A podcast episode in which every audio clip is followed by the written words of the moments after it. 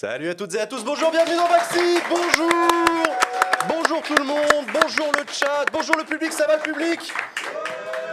Incroyable. Bonjour à toutes et à tous, soyez les bienvenus. On est très légèrement en retard et encore si peu finalement, si peu. Bienvenue dans Backseat, votre émission politique comme chaque semaine. Euh, J'ai le plaisir d'être très bien entouré. Je suis avec mes chroniqueurs de grands talents, notamment Usul. Salut Usul. Bonjour. Est-ce que tu vas bien? Ça va, ça va. Est-ce que tu es retourné voir Dune? Non, pas cette fois. Ok. Non, non, là, c'est bon, tu l'as vu deux fois, on va s'arrêter là on pour a fait le tour, je peux aller voir euh, James Bond. Ah ouais. Voilà. Ah. Ah, On va on va en pouvoir passer à autre chose. Ah, Ouais, le film Woke. Très bien. Ouais, en parlant de film woke, on est avec euh, Léa, Léa Chamboncel. Bonjour Léa, comment tu vas? Très très bien, merci. Tu l'as vu. James Bond ou pas encore? Ah non, mais moi je vais pas regarder ça. Les films woke, c'est pas ton truc? Non, non, non. Mmh. Bah, les films en général. Ah oui. tu sais, si c'est pas genre un truc un peu chiant où il se passe rien, euh, moi je regarde pas. J'aime bien les trucs où il se passe rien. J'entends, j'entends. Il y a trop d'action, c'est compliqué. Et avec nous également Gaspard. Salut Gaspard. Salut Jean, bonjour tout le monde. Est-ce que tu vas bien? Ça va très bien. Très, très Content bien. de t'accueillir, content de te recevoir. J'ai vu que sur ta, sur ta chaîne, tu avais, avais, lancé, avais fait une vidéo sur l'histoire de Marine Le Pen. Exact, absolument. J'ai euh, fait un parcours, enfin, j'ai fait une espèce de, de, de, de- de bio. On retrace le parcours en fait euh, pendant 30 minutes de cette euh, candidate de- d'extrême droite euh, de, de fait. Et euh, on va le faire avec euh, tous les candidats pour la présidentielle, euh, les candidats qui, ont, euh, enfin, voilà, qui vont se présenter euh, à cette présidentielle. Voilà. Eh ben très cool. Eh ben merci à vous trois d'être là. Euh, bonjour à vous si vous nous regardez. Bonjour le chat. Vous êtes en face de nous. Très content d'être avec vous euh, aujourd'hui. Encore une fois, n'hésitez pas à suivre les réseaux sociaux de Backseat. Je vous rappelle que Backseat a son propre compte Instagram, son propre compte Twitter et sa propre chaîne YouTube. Ça bug un peu, mais. sur laquelle vous pouvez retrouver les rediffs qui vous sont diffusés. Donc n'hésitez pas à aller les follow. Euh, et puis voilà, écoutez, sans plus tarder, je vous propose qu'on lance directement la première séquence de l'émission. Les sujets de la semaine, c'est parti pour les sujets de la semaine. Il n'y a pas le Alors, temps. hein. euh, Aujourd'hui, il n'y a pas le temps. Non, non, mais temps. c'est parti. Allez, maintenant le quiz. Allez, on est légèrement- quoi, on- Non, mais ça va, ça va. Non, attendez, C'est on a pas quand comme même. ça qu'on va gagner du temps. Moi, je voulais qu'on ait des sujets cette semaine importants dont on voulait parler, dont on voulait, dont je- sur lequel je veux vous entendre. Le premier sujet sur lequel je voudrais qu'on discute, c'est sur les Pandora's Papers, cette fameuse euh, révélation par un consortium international de journalistes qui est tombé dimanche dernier. Euh, euh, révélation euh, sur, euh, sur euh, la réalité euh, des, euh, de l'évasion fiscale internationale via les paradis fiscaux. Euh, L'OCDE estime à plus de 11 300 milliards de dollars d'argent qui échappent aux services fiscaux de tous les États euh, par des montages euh, offshore, comme on dit, dans des paradis fiscaux. On pense aux Seychelles, on pense aux îles Caïmans. Enfin bref, on a déjà eu l'occasion d'en parler. Là, on parle de plus de 35 chefs d'État, anciens ou actuels, euh, qui, sont, euh, qui sont mouillés, plus de 300 responsables publics, 130 milliardaires et beaucoup d'autres. Les chiffres sont extrêmement impressionnants. On estime pour la France de 60 à 80 milliards d'euros le montant de l'évasion fiscale. Euh, et en 2020, on a même récupéré à peu près 7,8 milliards euh, d'euros contre, contre 12 milliards en 2019. Les chiffres sont très impressionnants, les révélations sont impressionnantes et en même temps le sont-elles? Première Mhm. question que je voulais vous demander. Voilà, est-ce qu'on a appris grand-chose finalement avec les Pandora's Papers Oui, oui, quand même, oui, oui. Puis en plus, ça permet de. Là, aujourd'hui, dans le monde, par exemple, euh, il revenait un petit peu. alors, je, je crois que c'était hier, ça. mais Enfin, bon, bref. Euh, il faisait un petit peu pays par pays et les conséquences aussi que ça pouvait avoir euh, sur chaque pays. Vous savez qu'il y a eu des crises sociales euh, assez fortes au Liban. euh, oui, c'est ça, au Liban, sûr, par exemple. il y a- Ouais, il y a- Le Premier ministre est dedans, ouais. Voilà, et au Liban, là, ça évidemment, ça fait l'effet de ah bah on sait où il est passé l'argent en fait. On sait où il est. On savait qu'il y avait une classe politique qui était corrompue, etc. Mais là, il y a les noms. On sait où, part l'argent. En fait, c'est une entreprise de pillage généralisé de la richesse des nations et de la richesse du travail aussi, parce qu'elle vient de quelque part cette richesse.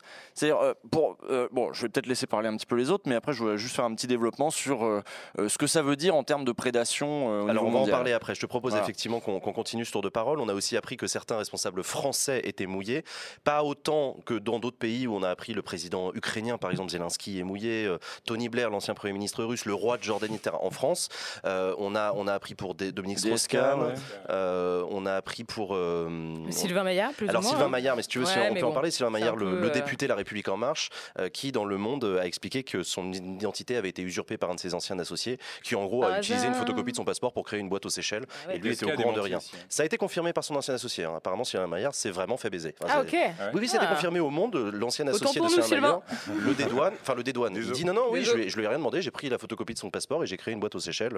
Ouais, ça veut pas dire que c'est vrai. On peut faire une enquête derrière. La justice peut voir Ouais, si l'autre est qu'il pas a en pu train de le appeler son couvrir. pote en mode bon, allez, alors s'il te plaît. parlons-en. Mais alors parlons de justement que peuvent faire les États suite à ces révélations. Léa. Alors, moi, ce qui m'emmerde en fait dans cette histoire, alors déjà, je salue le taf qui a été fait parce que ça, c'est finalement des révélations qui qui tombe euh, de manière occasionnelle depuis 2013. Donc ça fait presque une dizaine d'années que les journalistes, ce consortium international de 150 médias bossent là-dessus, ce qui est quand même assez ça, c'est quand même super intéressant de voir le pouvoir des médias lorsqu'ils s'allient hein, au niveau international. Je trouve ça vraiment remarquable. Donc ça, c'est vraiment, vraiment cool.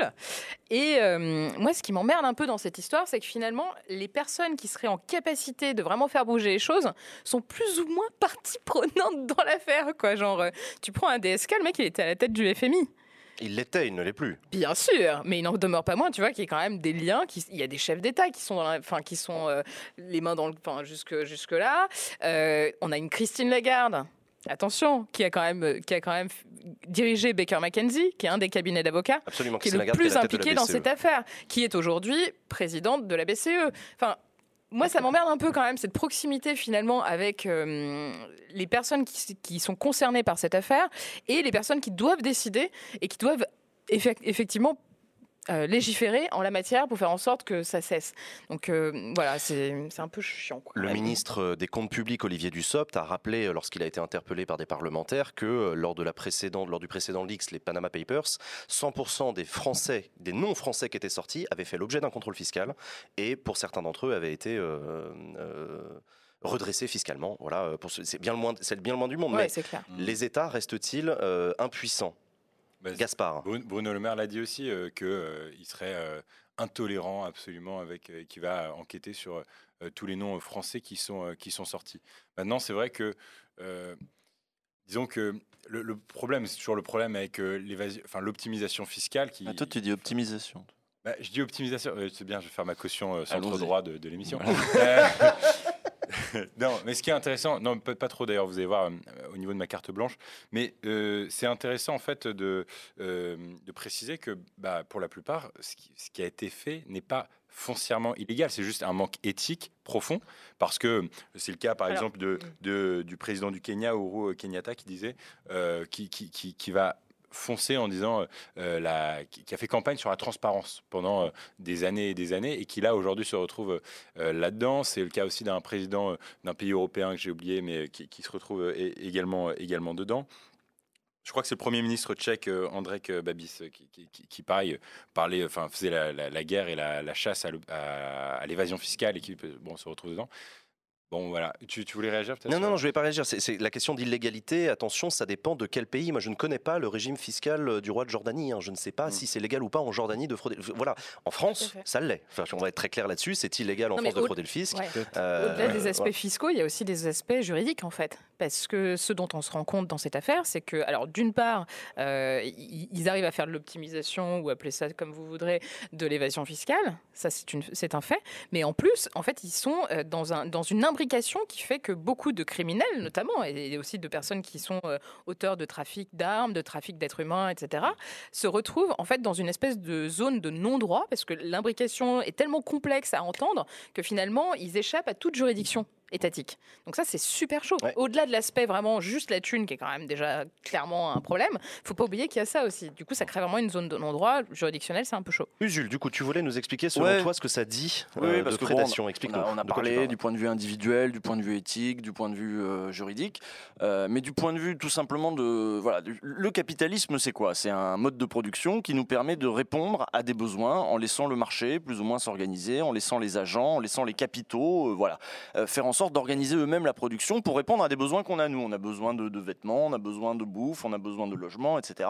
Bon, euh, on laisse faire un système qui s'appelle le capitalisme plutôt que d'avoir quelqu'un qui dirige tout, etc. Nous, on laisse des gens posséder des trucs, dégager des bénéfices, euh, voilà, etc. Euh, et de la plus-value et, et, de l'actionnariat, etc. Bon un moment, quand euh, c'est les activités, les choses que devrait financer le capitalisme, y compris, euh, mine de rien, à travers euh, des transferts sociaux, les services publics, etc., qui sont un peu compris dans l'équation, dans, le capitalisme d'après-guerre. Hein.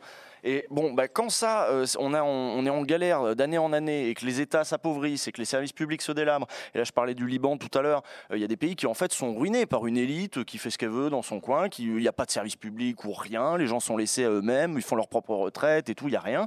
Et pendant ce temps-là, il y a une élite qui se gagne. Mais ça veut dire que très concrètement, il y a des masses d'argent, il y a des masses de valeurs qui s'accumulent à un endroit et qui assèchent le reste de la société. Et là où ça s'accumule, bah, euh, ça s'accumule, ça fait des fortunes, ça fait des gens qui ont de plus en plus de pouvoir, qui ont des connexions les uns avec les autres, qui font en sorte que le système reste comme ceci, qui euh, payent des armées d'avocats, de comptables, de je sais pas quoi, de fiscalistes, machin, pour que ça continue, cette prédation continue à s'organiser. Le, le, capitalisme a connu différents régimes de prédation. La prédation coloniale est, est une forme de prédation du capitalisme, une, une première forme. Et aujourd'hui, on est dans un, une autre mode de prédation qui est très fin, qui suppose des armées d'avocats, qui, mais qui repose toujours sur la même chose. Il y a des pays entiers qui travaillent avec des gens qui travaillent et qui n'ont pas de service public et qui se font voler par une élite qui prend tout. Le truc que je trouve intéressant, c'est que euh, les choses bougent quand même, mine de rien, ne serait-ce que le fait que les journalistes travaillent ensemble au niveau international dans des consortiums, c'est une forme de réponse de la société civile à ce fléau. Les ONG au niveau international sont, je le trouve, et j'en suis plutôt content, de plus en plus sur la place publique, leurs rapports sont lus, on en entend parler, etc. Euh, bon, malheureusement, on n'est qu'au point de, mais j'entends aussi euh, des politiques au niveau européen, parfois même au niveau mondial, prendre la parole, réclamer que les choses changent, une réforme fiscale au niveau mondial. Lorsque Joe Biden explique qu'on va avoir un impôt minimum des sociétés partout dans le monde, ça dit pas seulement que toutes les boîtes du monde vont être taxées à un minimum, ça dit aussi que tous les services fiscaux du monde vont être encouragés à travailler les uns avec les autres, etc. Donc je trouve que ça avance quand même dans le bon sens et que paradoxalement ce leak euh, des, Pandora's Papers euh, déjà nous appelle à agir encore plus, mais nous rappelle que les choses bougent quand même. Je trouve, l'impression, j'ai l'impression, peut-être que je suis un grand naïf, mais j'ai l'impression que ce que que ce capitalisme fou années 90, années 2000 est, en train d'arriver au soir de sa vie, que ça devient de plus en plus taré et que ça ne va pas pouvoir continuer éternellement. Et je pense d'ailleurs que le fait qu'on a eu des leaks les uns après les autres fait que les grandes fortunes qui, qui les gens qui regardent cette émission, qui ont un compte au Caïman, je ne sais pas s'ils espèrent que ça ne se saura jamais je, pense qu'ils ont besoin de comprendre que les mecs, ça va se savoir. Et vous allez devoir en répondre à un moment politiquement ou je préférais juridiquement d'abord, mais en tout cas politiquement. Moi, ce que je vois, c'est que Edouard Philippe nous promet de bosser jusqu'à 67 ans, alors qu'il y a des masses d'argent. On a travaillé, on a travaillé, on a produit de la valeur. Elle est là, elle est accumulée quelque part, elle est soustraite à l'intérêt général. Et il faut qu'elle y retourne. Et, il faut qu'elle y retourne parce qu'elle vient de notre travail. Mmh. Non, non, non, mais j'entends, j'entends. à côté de ça, ils vont réformer euh, genre euh, l'assurance chômage pour gagner quoi Enfin, pour faire une économie d'un million trois. Enfin, oui, oui, on s'engueule sur l'allocation d'entrée scolaire. Absurde, absurde. ça tend les pays, ça tend les pays, ça menace la démocratie aussi. C'est en train de tendre tout le monde en fait. Est-ce que vous croyez que les gens qui regardent Backseat ont des comptes au Caïman? Alors, j'en suis pas persuadé, Domch, euh, dans le chat, mais il y a quand même un truc que je trouve intéressant aussi, c'est la question d'évasion fiscale. Est-ce que c'est l'apanage seulement d'une grande élite mondialisée, ou est-ce que c'est pas aussi simplement la tentation du moindre random qui a un peu de pognon. Euh, moi, je suis frappé par la facilité avec laquelle on peut faire sortir du pognon n'importe quel cabinet de fiscaliste, d'avocat fiscaliste, il mais peut. C'est aussi eux qui ont la responsabilité. Une énorme responsabilité. Énorme. Les, et les intermédiaires qui sont en mode Ah non, mais nous, on ne sait pas où ça va l'argent, euh, puis on ne sait pas d'où ça vient l'argent. Il y a des témoignages. Euh. Je, je, crois que Le Monde avait fait un excellent dossier là-dessus sur, sur les comptes en Suisse ou des trucs comme ça, en disant des familles comme ça. Bon, il y a une vieille grand-mère qui meurt. On avait oublié qu'elle était encore vivante et tout, elle crée. Il se trouve que elle a un paquet de pognon. Donc la famille, euh, l'avocat ou l'huissier vient les voir en disant le notaire, en disant bon ben voilà, il y a quelques millions. Euh, et je vous propose, sans que les gens disent quoi que ce soit, je vous propose d'organiser les choses hmm. pour que machin c'est incroyable la facilité avec laquelle euh, on peut payer des services comme ça de gens qui vont. Euh, euh, Sylvain Maillard, typiquement, avec deux, trois photocopies de pièces d'identité, on peut ouvrir une boîte de main aux Seychelles. Oui, il y a quelqu'un dans le chat qui disait que ça coûtait genre 2000 balles. Mais c'est que dalle C'est que 2000 balles Mais en plus, ce que je remarque, c'est que finalement, c'est des spots assez cool. Genre, moi, j'irais bien, tu vois, genre aux Seychelles.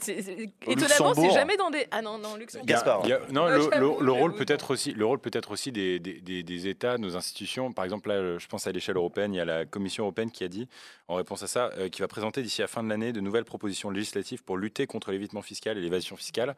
Sauf que, bon, bah, on le voit typiquement avec euh, ce qui s'est passé avec la taxation à 15% sur les entreprises menée par euh, Biden, le maire et, d'autres. L'Irlande, la Hongrie, l'Estonie ne bougent pas. Et donc, à partir du moment où on n'a pas une réponse qui est claire d'un point de vue européen et en tant que Français, on est aussi européen. Donc voilà, à partir du moment où nos institutions euh, à l'échelle plus globale ne bougent pas, bah, on se bute un peu un mur. Le gouvernement s'engage à ce que le sujet de l'harmonisation fiscale et de la lutte contre les paradis fiscaux soit au menu de la présidence française de l'Union européenne à partir de janvier prochain. On verra. On verra. Deuxième sujet cette semaine, les amis, qu'on voulait euh, aborder avec vous, c'est la remise de ce fameux rapport euh, Sauvé.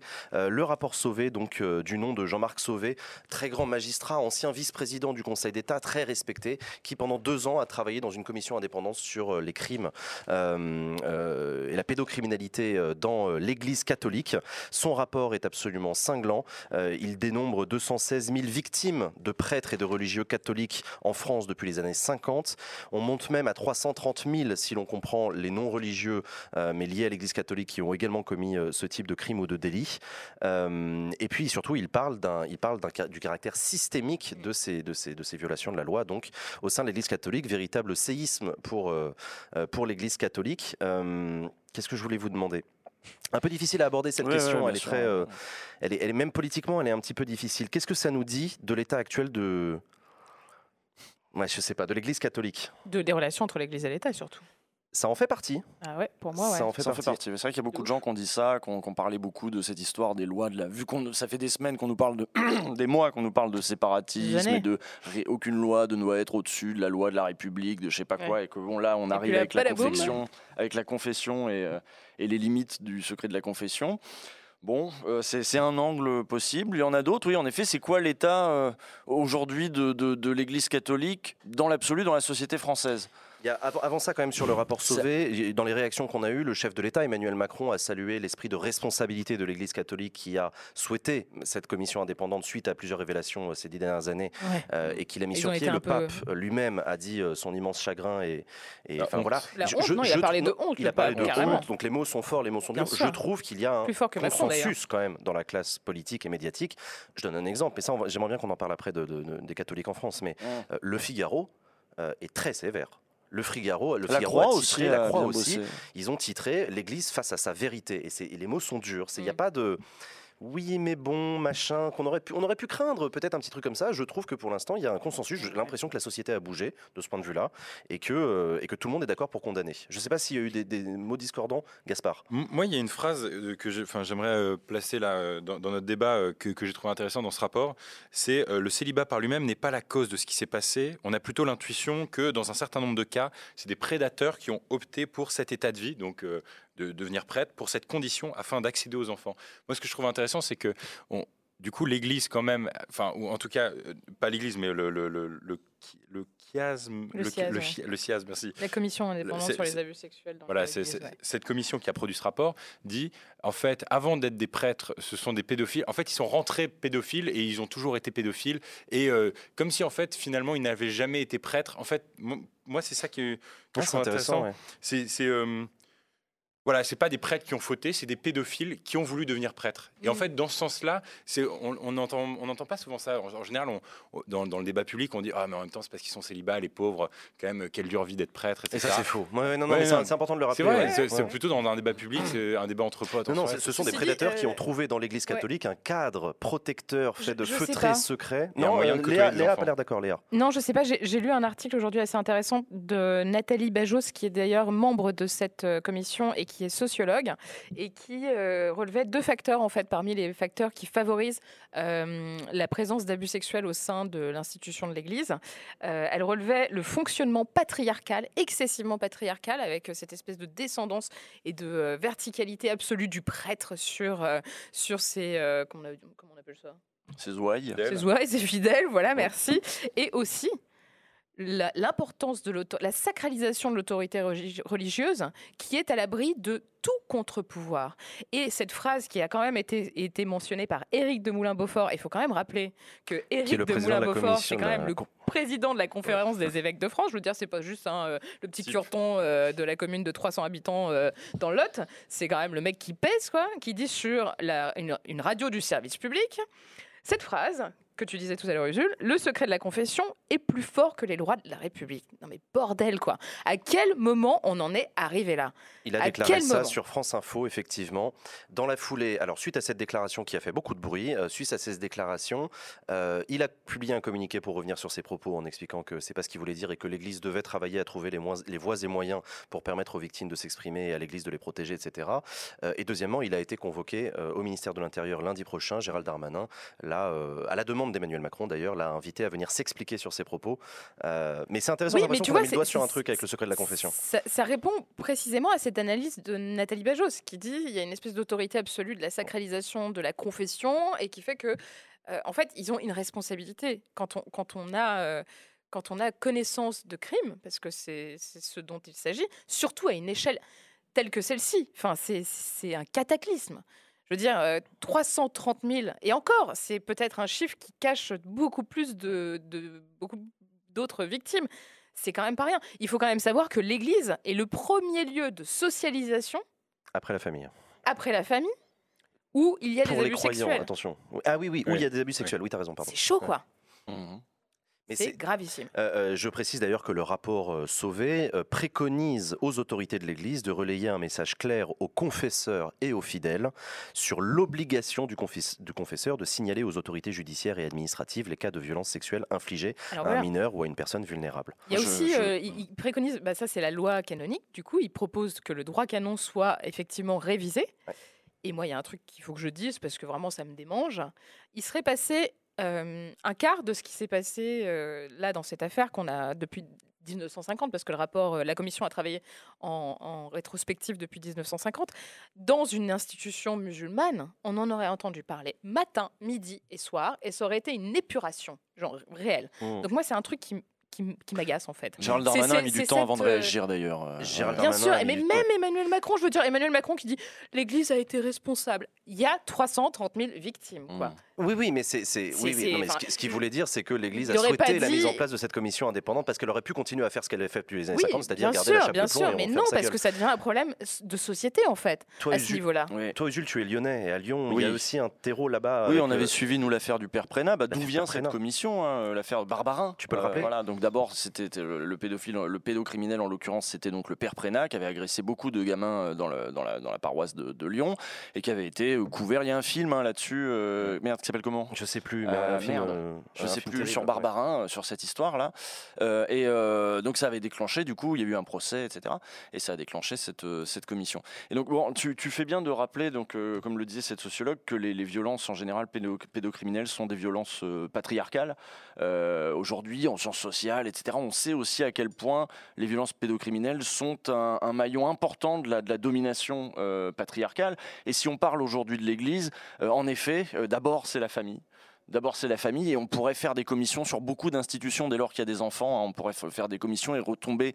On est très étonné par ce chiffre. Beaucoup de gens euh, sont très étonnés par ce chiffre, y compris, je voyais les, victimes euh, qui, euh, voilà, de la parole libérée, etc., qui eux-mêmes étaient les premiers. Donc, c'est ceux qu'on parlait dans l'affaire Barbarin Perena.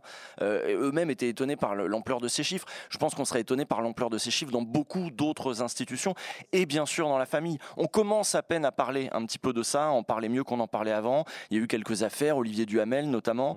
Euh, Ouais. il, il- il est peut-être temps aussi qu'il y ait une volonté politique derrière ça parce que je suis pas sûr que ce soit le cas. Je suis pas sûr que ce soit le cas parce Et que je pense que beaucoup de familles sont gangrénées par ces trucs-là, que la loi du silence est la loi première, euh, c'est la loi, euh, voilà, c'est la loi aussi du père, c'est la loi patriarcale.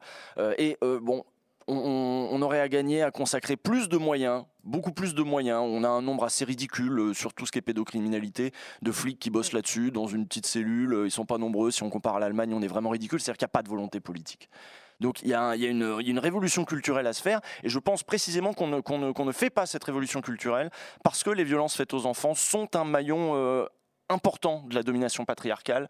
Et que si tu commences à déboulonner ça, euh, tu vas aussi déboulonner euh, beaucoup de figures du père et, beaucoup de comme, l'autorité euh, de... comme n'importe quelle personne qui est, enfin, qui est considérée comme étant faible, parce que là, ce qu'on voit aussi dans cette enquête, c'est que au-delà des enfants qui sont euh, les principales victimes, et d'ailleurs euh, principalement euh, des enfants de sexe euh, masculin, vraisemblablement, qui est la différence dans la vie euh, courante, enfin dans la famille, ce sont plus généralement des femmes et des jeunes filles qui sont agressées. Là, c'est l'inverse. C'est intéressant de le, de le noter quand même. Ça s'explique, euh, nous dit la- justement cette sociologue, euh, du fait qu'ils fréquentaient plus Ouais, euh, de curés. C'est pas qu'ils étaient plus attaqués quand il y avait euh, en- la parité, bien mais sûr, juste ouais. qu'avec les institutions de jeunes hommes, etc. Mais il faut, quand même, euh, il faut quand même rappeler qu'au-delà des enfants, il y a quand même euh, beaucoup de, de- de femmes euh, qui sont euh, des femmes qui sont engagées au sein de l'Église, qui sont vi- victimes de violences très régulièrement, et de personnes euh, avec des handicaps, en situation de handicap. Et ça, c'est aussi gravissime. Enfin, euh. Et la moyenne d'âge, en plus, des enfants, euh, des victimes, elle est en dessous de 14 ans. quoi. Oui, c'est très jeunes enfants. C'est gravissime. Le, le- il il y a quand même aussi un sujet qui est lié à celui-là et que, et que si on prend un tout petit peu de distance, le rapport Sauvé arrive à un moment particulier de l'histoire du catholicisme en France, qui est une perte d'influence considérable Mmh. de l'Église catholique en France. L'Église catholique a été un acteur social et politique puissant pendant des siècles. Tout au long du XXe siècle, il a continué à être une force d'appui importante pour plusieurs mouvements politiques, notamment pour le conservatisme, la droite par exemple, mais pas seulement, aussi des chrétiens de gauche avec, euh, avec l'abbé Pierre, avec Pèlerin Magazine, etc. Donc y ça a été une forme aussi de sociabilisation avec les jeunesses ouvrières chrétiennes, avec le MRJC, etc. Euh, il se trouve que depuis euh, plusieurs décennies, on constate, les sociologues, les historiens, les journalistes, tout le monde qui regarde, constate que l'Église catholique perd du terrain. On en a parlé la semaine dernière dans Backseat. Les réseaux cathos issus de la Manif pour tous n'ont pas réussi à mobiliser sur le bioéthique, sur l'IVG, etc. D'un certain point de vue, je trouve que c'est plutôt une bonne chose. À titre personnel, je suis plutôt favorable à l'IVG, etc. Donc quand l'Église catholique perd du terrain, je suis plutôt content sur ce sujet-là. Euh, mais en même temps, je ne peux pas m'empêcher de me dire que la perte de terrain de l'Église catholique est également une perte de terrain sur un certain nombre de valeurs qui permet à Zemmour de proliférer, par exemple.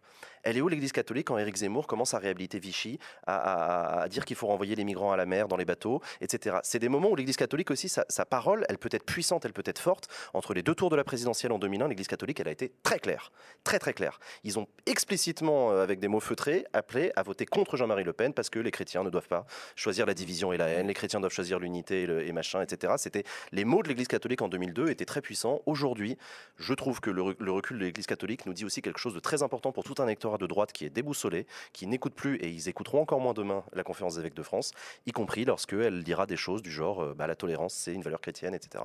Moi, Oui, moi, mais je trouve, temps, politiquement, je trouve que ça dit quelque Moi, je chose. trouve que c'est quand même très important aussi, en, en termes de comment dire d'émancipation intellectuelle, en tout cas, que euh, les Françaises et les Français n'écoutent plus l'Église. Tu vois, enfin, que-. On pourrait, on pourrait aussi À trouver navrant hein, que- Non, j'entends, j'entends, On j'entends. Je pourrait trouve aussi ça trouver important, navrant quoi, que l'Église n'ait euh. pas été foutue d'écouter les Français et que l'Église n'ait pas été foutue d'écouter ses propres croyants dont les valeurs évoluent un petit peu, l'esprit s'ouvrait un petit peu, elle n'a pas été foutue euh, de faire son Vatican III. Quoi. aussi, ouais. Il y a eu. Vatican II, peut-être qu'il aurait fallu un Vatican III aussi à un moment sur un certain nombre de questions. Euh, sur euh, voilà la, la question de la contraception, etc. Et là, au moment où- de l'épidémie de SIDA, euh, l'Église a été en contretemps, a raté beaucoup de rendez-vous, y compris avec ses fidèles. Et donc, si aujourd'hui il y a une désaffection de l'Église, je pense qu'elle y est quand même un petit peu pour quelque chose. Tout ce que je dis, c'est que cette désaffection de l'Église est aussi un carburant à la montée d'un Mhm. discours notamment à droite. Euh, mais bon, c'est, j'analyse ça d'un re- regard extérieur. Je trouve que l'électorat de droite est, déboussolé, en fait. C'est vrai, quand on peut même plus faire confiance à la conférence des évêques de France, qui raconte n'importe quoi en direct sur, France Info, c'est- tu comprends que des gens soient déboussolés et se disent, après tout, Zemmour, pourquoi pas? Pour un électorat de droite, euh, c'est un truc qui... Ouais. Gaspard, Si, tu voulais si on regarde, ouais, je, je suis pas sûr, je suis pas certain d'être d'accord avec toi sur le sur le cas Zemmour. Quand on regarde par exemple en 2017 euh, au premier tour, euh, bon évidemment c'est pas pas surprenant l'électorat catho a voté massivement euh, Fillon. Les, les pratiquants, hein, 55% des voix sont allées à Fillon au premier tour, Macron 14% euh, pour, pour, pour les mêmes et Marine Le Pen 14,6%. Ce qui est intéressant, j'ai trouvé cette enquête que je- que j'ai trouvé marrante. Enfin je sais pas, c'est pas forcément marrant mais en tout cas intéressant. Euh, euh, moins les cathos, plus les cathos sont pratiquants, moins ils votent Le Pen, et moins euh, les cathos sont pratiquants, euh, plus ils vont être tentés par le discours du, Rass- du Rassemblement national, puisqu'ils ont voté à 24% pour Marine Le Pen quand ils ne sont pas pratiquants, les cathos, et à 14,6% quand ils vont à la messe au moins une fois par semaine. Les cathos pratiquants, ils, votent moins facilement l'extrême droite que les non pratiquants. Ce qui est assez marrant parce que Marine Le Pen elle-même n'est pas pratiquante. Elle dit qu'elle est une catholique de parvis. Elle ne va guère à l'église que lors des mariages et des L'Église fêtes. catholique a Voilà. eu des très mauvaises relations avec le Rassemblement national. C'est Mhm. Pas vu, c'est pas, c'est pas Jean-Marie Le Pen et l'Église catholique ne s'entendaient pas du tout, et ça a été, je trouve, un frein pendant longtemps. Euh, donc non, mais c'est ce que tu dis est intéressant. C'est pour ça que moi ça me, c'est pour ça que ça me fait réagir là-dessus. Euh, les amis, je vous propose qu'on, je vous propose qu'on passe aux cartes blanches, comme chaque semaine. C'est parti pour les cartes blanches. Je sais jamais s'il y a un, s'il y a un, Il y a- gén- il y a pas y a de pas de jingle. Non, je me disais, il y a pas de jingle pour les cartes Il y a pas de jingle. Oh là là, le mec disparu, on a vu un complètement à côté de son toi. émission, putain, il n'y a rien qui va. La carte blanche, chers amis, euh, chaque semaine, je propose à mes trois euh, chroniqueurs de venir euh, voilà, parler d'un truc, euh, sans que ce soit un sujet pour qu'on en débatte, mais voilà, faire une chronique, chroniquer. Allez-y, chroniquer, bande de chroniqueurs. Euh, on commence par qui? C'est la Léa blague de mon père préféré. Quand je lui ai dit, Ah, je vais devenir chroniqueuse, j'étais enfin une grosse niqueuse dans la famille. Super. Ah, c'est marrant, ça. Ah, la blagounette Bref, de papa. bisous. Big marrant, up. Ouais, C'était marrant. Bah, en parlant de, de ça, non, je déconne. Euh, je voulais parler dans ma chronique d'aujourd'hui de, enfin de ma carte blanche, pardon, euh, de enfin, enfin, enfin, la proposition de loi d'Alban Gaillot qui revient a priori dans l'actualité et qui devrait être réinscrite à l'ordre du jour de l'Assemblée nationale en novembre. Cette proposition de loi propose, tel que son nom l'indique, de euh, prévoir un délai pour euh, recourir à l'IVG de 14 semaines à la place de 12 semaines, donc rallonger le délai de deux semaines. Et en fait, je ne sais pas si vous vous souvenez, on en a parlé brièvement, enfin, on a passé un peu de temps quand même si la semaine dernière dessus. Euh, il y avait eu un peu une passe d'armes entre le gouvernement, le Parlement qui était pour, le gouvernement qui apparemment est toujours contre. C'est quand même intéressant de voir que c'est Castaner qui a dit on s'en tape, on va l'inscrire à l'ordre du jour. Donc il monte au créneau et il a garanti à Alban Gaillot que cette PPL serait inscrite à l'ordre du jour en novembre. Mais non seulement, parce qu'on s'attend à ce que le Sénat, bien sûr, la rejette, comme ils l'ont déjà fait euh, la première fois, non seulement elle reviendrait à l'Assemblée nationale en février, mars, enfin, pardon, janvier-février, parce que les travaux sont suspendus en février, fin février pour pouvoir être adopté euh, définitivement. Donc, a priori, avant la fin du quinquennat, si tout va bien, on aura cette mesure qui permettra aux femmes, enfin, qui permettra, oui, effectivement, aux femmes de pouvoir avorter jusqu'à 14 semaines. Donc, c'est quand même une, véritable avancée parce que euh, beaucoup de, féministes, d'organisations féministes se sont battues pour essayer de convaincre Emmanuel Macron de vraiment faire un, un pas en arrière et de reculer là-dessus. Il avait, il avait dit, il avait affirmé à elle, je ne reviendrai pas là-dessus. Et on sent qu'il y a quand même encore une petite crispation, qui n'est pas content, a priori. Les bruits de couloir disent qu'il est vraiment, vraiment, vraiment pas content, mais on verra. Il y a quelqu'un dans le chat qui demande comment ça, les travaux parlementaires sont suspendus fin février. Oui, je rappelle que 2022 est une année d'élection législative, il n'y a pas que la présidentielle. Et donc, la, fin de la session parlementaire, c'est fin février. Et à partir de fin février, on est full élection présidentielle puis législative. Donc, fin des travaux, fin février. Mais je suis, comme toi, le, fait que Castaner se rebelle contre Macron, c'est pas tombé dans l'oreille d'un sourd et je trouve ça assez intéressant. Ouais, ouais, carrément. Et en plus, apparemment, il a un peu, euh, il a un peu fait la gueule. Euh, j'ai vu ça dans la, dans la newsletter de chez Paul, qui est assez sympa. Aujourd'hui, il disait qu'il faisait la gueule parce qu'il y avait certains députés qui avaient dit euh, de la République en marche Ah, on va aller à la sauterie d'Edouard Philippe euh, ce week-end. Et lui, il était là Ouais, non, mais il y en a quelques-uns qui vont, mais pas tout le monde, quoi. Genre, apparemment, ça peut. il est un peu genre. Les, les quelques-uns qui sont un peu à gauche, revenez là et n'allez pas voir Edouard Philippe. Merci Léa pour cette, pour cette carte blanche. À ton tour, Gaspard. Moi aujourd'hui j'avais envie de vous parler, euh, pareil, d'évasion fiscale un petit peu, un, peu plus, d'un gate que j'essaye péniblement d'ouvrir avec euh, le CIYI. Euh, le CI, dont je suis le seul membre actuellement, c'est le consortium international des youtubeurs d'investigation que j'ai décidé d'ouvrir aujourd'hui. Cette histoire de Pandora Papers, moi, elle m'a donné des idées, chers amis. Et si on ouvrait une nouvelle enquête sur le plateau de Backseat, un nouveau gate, les YouTuber Papers On pourrait dire les Streamers Papers, mais je trouvais ça moins chouette à, l'oral, donc euh, YouTuber Papers. À 2h30 de Paris se trouve une île extraordinaire, un petit état insulaire en plein milieu de la Méditerranée. Et cette petite île, elle est dingue déjà parce qu'il fait super beau dessus. Et euh, elle est encore plus paradisiaque parce que euh, le taux d'imposition effectif peut chuter à 5% pour les entreprises. 5%. Pour les viewers qui nous regardent, l'impôt sur les sociétés en France avoisine plutôt les 28-30%. 30%, 5% à la fin de l'année, ça fait quand même une sacrée différence. Et ça, Jamy, c'est ce qu'on appelle un paradis fiscal. J'ai peut-être travaillé ce truc-là. Depuis quelques années déjà, Dubaï est devenu euh, le paradis des influenceurs, lifestyle et des ex-stars de la télé Nabila, les Marseillais, les Ch'tis, les Anges, euh, ont tous élu euh, domicile là-bas pour son sa culture, j'imagine, son âme historique hein, et surtout son extraordinaire euh, régime fiscal. Alors pendant longtemps, on s'est cantonné, cantonné à ça. L'exif fiscal, c'est un truc de grand patron, un truc de chanteur de variété française et d'ex-star de la télé-réalité. Une nouvelle profession a rejoint aujourd'hui ce Wall of Shame et euh, cette profession, c'est les streamers youtubeurs. Alors mm. bien euh, moins loin et au sein même de l'Union européenne, un bon nombre de stars de Twitch, on le sait de plus en plus, hein, on en a parlé ces dernières semaines, se définissent aujourd'hui comme résidents maltais. Et donc ces nouveaux insulaires, nous les anonymes je les anonymiserai en tout cas parce que je veux pas de problème et que ma carrière YouTube est, jeune et ma carrière sur Twitch encore plus jeune. Euh, donc je préviens, toute ressemblance avec des personnes existantes ou ayant existé serait purement fortuite. Parmi ceux-là, on, compte David Lamarche Pokémon, Clara Fiscal, Leak Lore, Skytax et tous les autres. Clara Fiscal. Clara Fiscal, oui, euh, non, pas non, elle est bien. Elle est bien. Euh. Alors, il y a deux écoles. Hein. Il y a l'école de David Lamarche qui consiste à tout plaquer pour aller vivre à Malte et dire à, à travers un drôle de chantage avec sa commu que sans Malte, il ne serait jamais revenu sur YouTube, pourquoi pas. Et l'école de S, j'ai pas trouvé de jeu de mots pour, euh, celui-là, c'est un vlogueur spécialisé des doublages et des tournois, personne ne voit de qui je parle, euh, qui nous dit que pour le moment, il était à La Valette, capitale de Malte, où il a ouvert des bureaux avec David Lamarge, mais qu'il revient dans quelques mois sous la grisaille de Paris. Mais si vous voulez habiter à Paris, pourquoi donc est-il parti? Alors j'ai ma petite idée, je vous la donne. Pour être considéré comme un résident fiscal français, les amis, il faut soit avoir euh, son activité professionnelle basée en France. Dans le cas des influenceurs, c'est une activité immatérielle de la prestation de services en ligne. Donc a priori, ça marche, peu importe le territoire sur lequel tu trouves. Et également euh, considéré comme résident fiscal français, celui ou celle qui décide simplement de séjourner plus de 183 jours sur le territoire français. Donc dans ce cas-ci, ces youtubeurs, streamers calculent férocement à ne pas passer trop de temps en France au risque d'être de nouveau imposable aux yeux de la loi.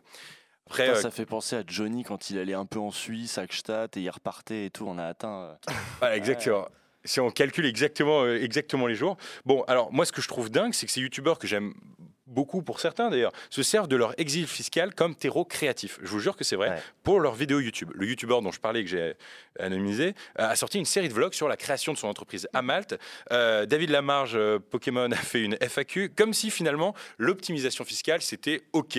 Ces youtubeurs qui ont bénéficié, comme tout le monde, du système de santé français, mais qui ont aussi bénéficié, qui continuent parfois, et qui ont euh, bénéficié, et cette fois-ci pas comme tout le monde, d'agréables subventions publiques comme celle du CNC, ne jouent pas le jeu de la redistribution. Plus encore euh, surprenant, je trouve que euh, on voit les, jeunes, leurs jeunes communautés parfois les défendre férocement sur Twitter, voire torpiller ceux qui oseraient lever l'omerta sur cette situation qui est tout simplement scandaleuse. Donc si euh, ça vous chauffe, Hashtag YouTuber Peppers entêté ce soir. C'est une bête d'idée. Merci Gaspard, bravo. Gaspard, super carte blanche. Je suis presque de gauche en fait avec cette émission. Il y a, quelqu'un dans le chat qui a dit, euh, il y a quelqu'un dans le chat qui a dit, putain, Gaspard, il a viré à gauche sans qu'on ait le temps de s'en apercevoir. et tout. Non, non, mais c'est pas de, c'est pas de gauche, hein, c'est juste le respect de la loi, bordel de merde. Non, mais ça me fait penser ce que tu me dis, c'est une anecdote, mais c'est vrai que j'avais rencontré à une soirée Twitch il y a plusieurs années maintenant, euh, une soirée Twitch, je me retrouve à fumer une clope avec un jeune streamer que je connais pas du tout, qui a littéralement 19 ans. Euh, moi à l'époque j'en ai 28, je suis en train d'essayer de faire deux trois trucs avec l'Assemblée nationale et tout. Et lui, je sais plus, on papote et tout, et il m'explique dans le plus grand des calmes. Il me dit euh, ah ouais t'es en France toi euh? Je lui dis oui oui je suis en France oui parce qu'en même temps on est à Paris là il me dit non non mais pourquoi enfin tu t'en bats les couilles pourquoi tu restes en France? En vrai viens enfin moi j'ai fait un montage il y a pas de problème. Il avait 19 ans hein. méga jeune le mec. Et il m'explique dans le plus grand des calmes que ses revenus Twitch en fait ça part à Malte et que c'est cool et qu'il n'y a pas de problème que si je veux il me file les contacts. Mais surtout il me parlait avec un espèce de mais pourquoi tu restes en France? Mais t'es sérieux? Mais mec, t'es con, quoi. Enfin, un truc de. Je trouvais ça impressionnant de l'âge à partir duquel on peut devenir un fraudeur fiscal. Euh, dans la détente la plus absolue. Et je suis d'accord aussi avec toi sur les communautés qui les défendent, où pareil, tu te retrouves avec des adolescents qui n'ont pas un rond, ça se trouve, il y en a même certains qui vont à l'aide alimentaire, mmh. qui se retrouvent à défendre leur youtubeur préféré, euh, exilé fiscal à Malte. Je trouve ça incroyable. Mais, euh, Mais en plus, je trouve que le. C'est bien, bien que tu aies insisté là-dessus ces mecs ont des une influence de ouf quoi auprès de leur communauté. Alors s'ils sont en mode c'est normal, tout le monde va se dire ah bah mets. Parce que tu vois typiquement, je veux dire DSK qui fait ça, bon euh, Osef, tu vois, il a pas non plus une influence de dingue. Tout le monde va pas se dire je vais faire comme DSK, trop cool, c'est pas une bonne idée. Hein. Clairement, vous dites pas ça. Euh, surtout si vous êtes, euh, enfin surtout avec les femmes, hein, faites pas comme lui, clairement, ni avec la thune vraisemblablement. Mais c'est là c'est chaud parce que enfin on sait qu'il y a vraiment un, un pouvoir d'influence de ouf quoi.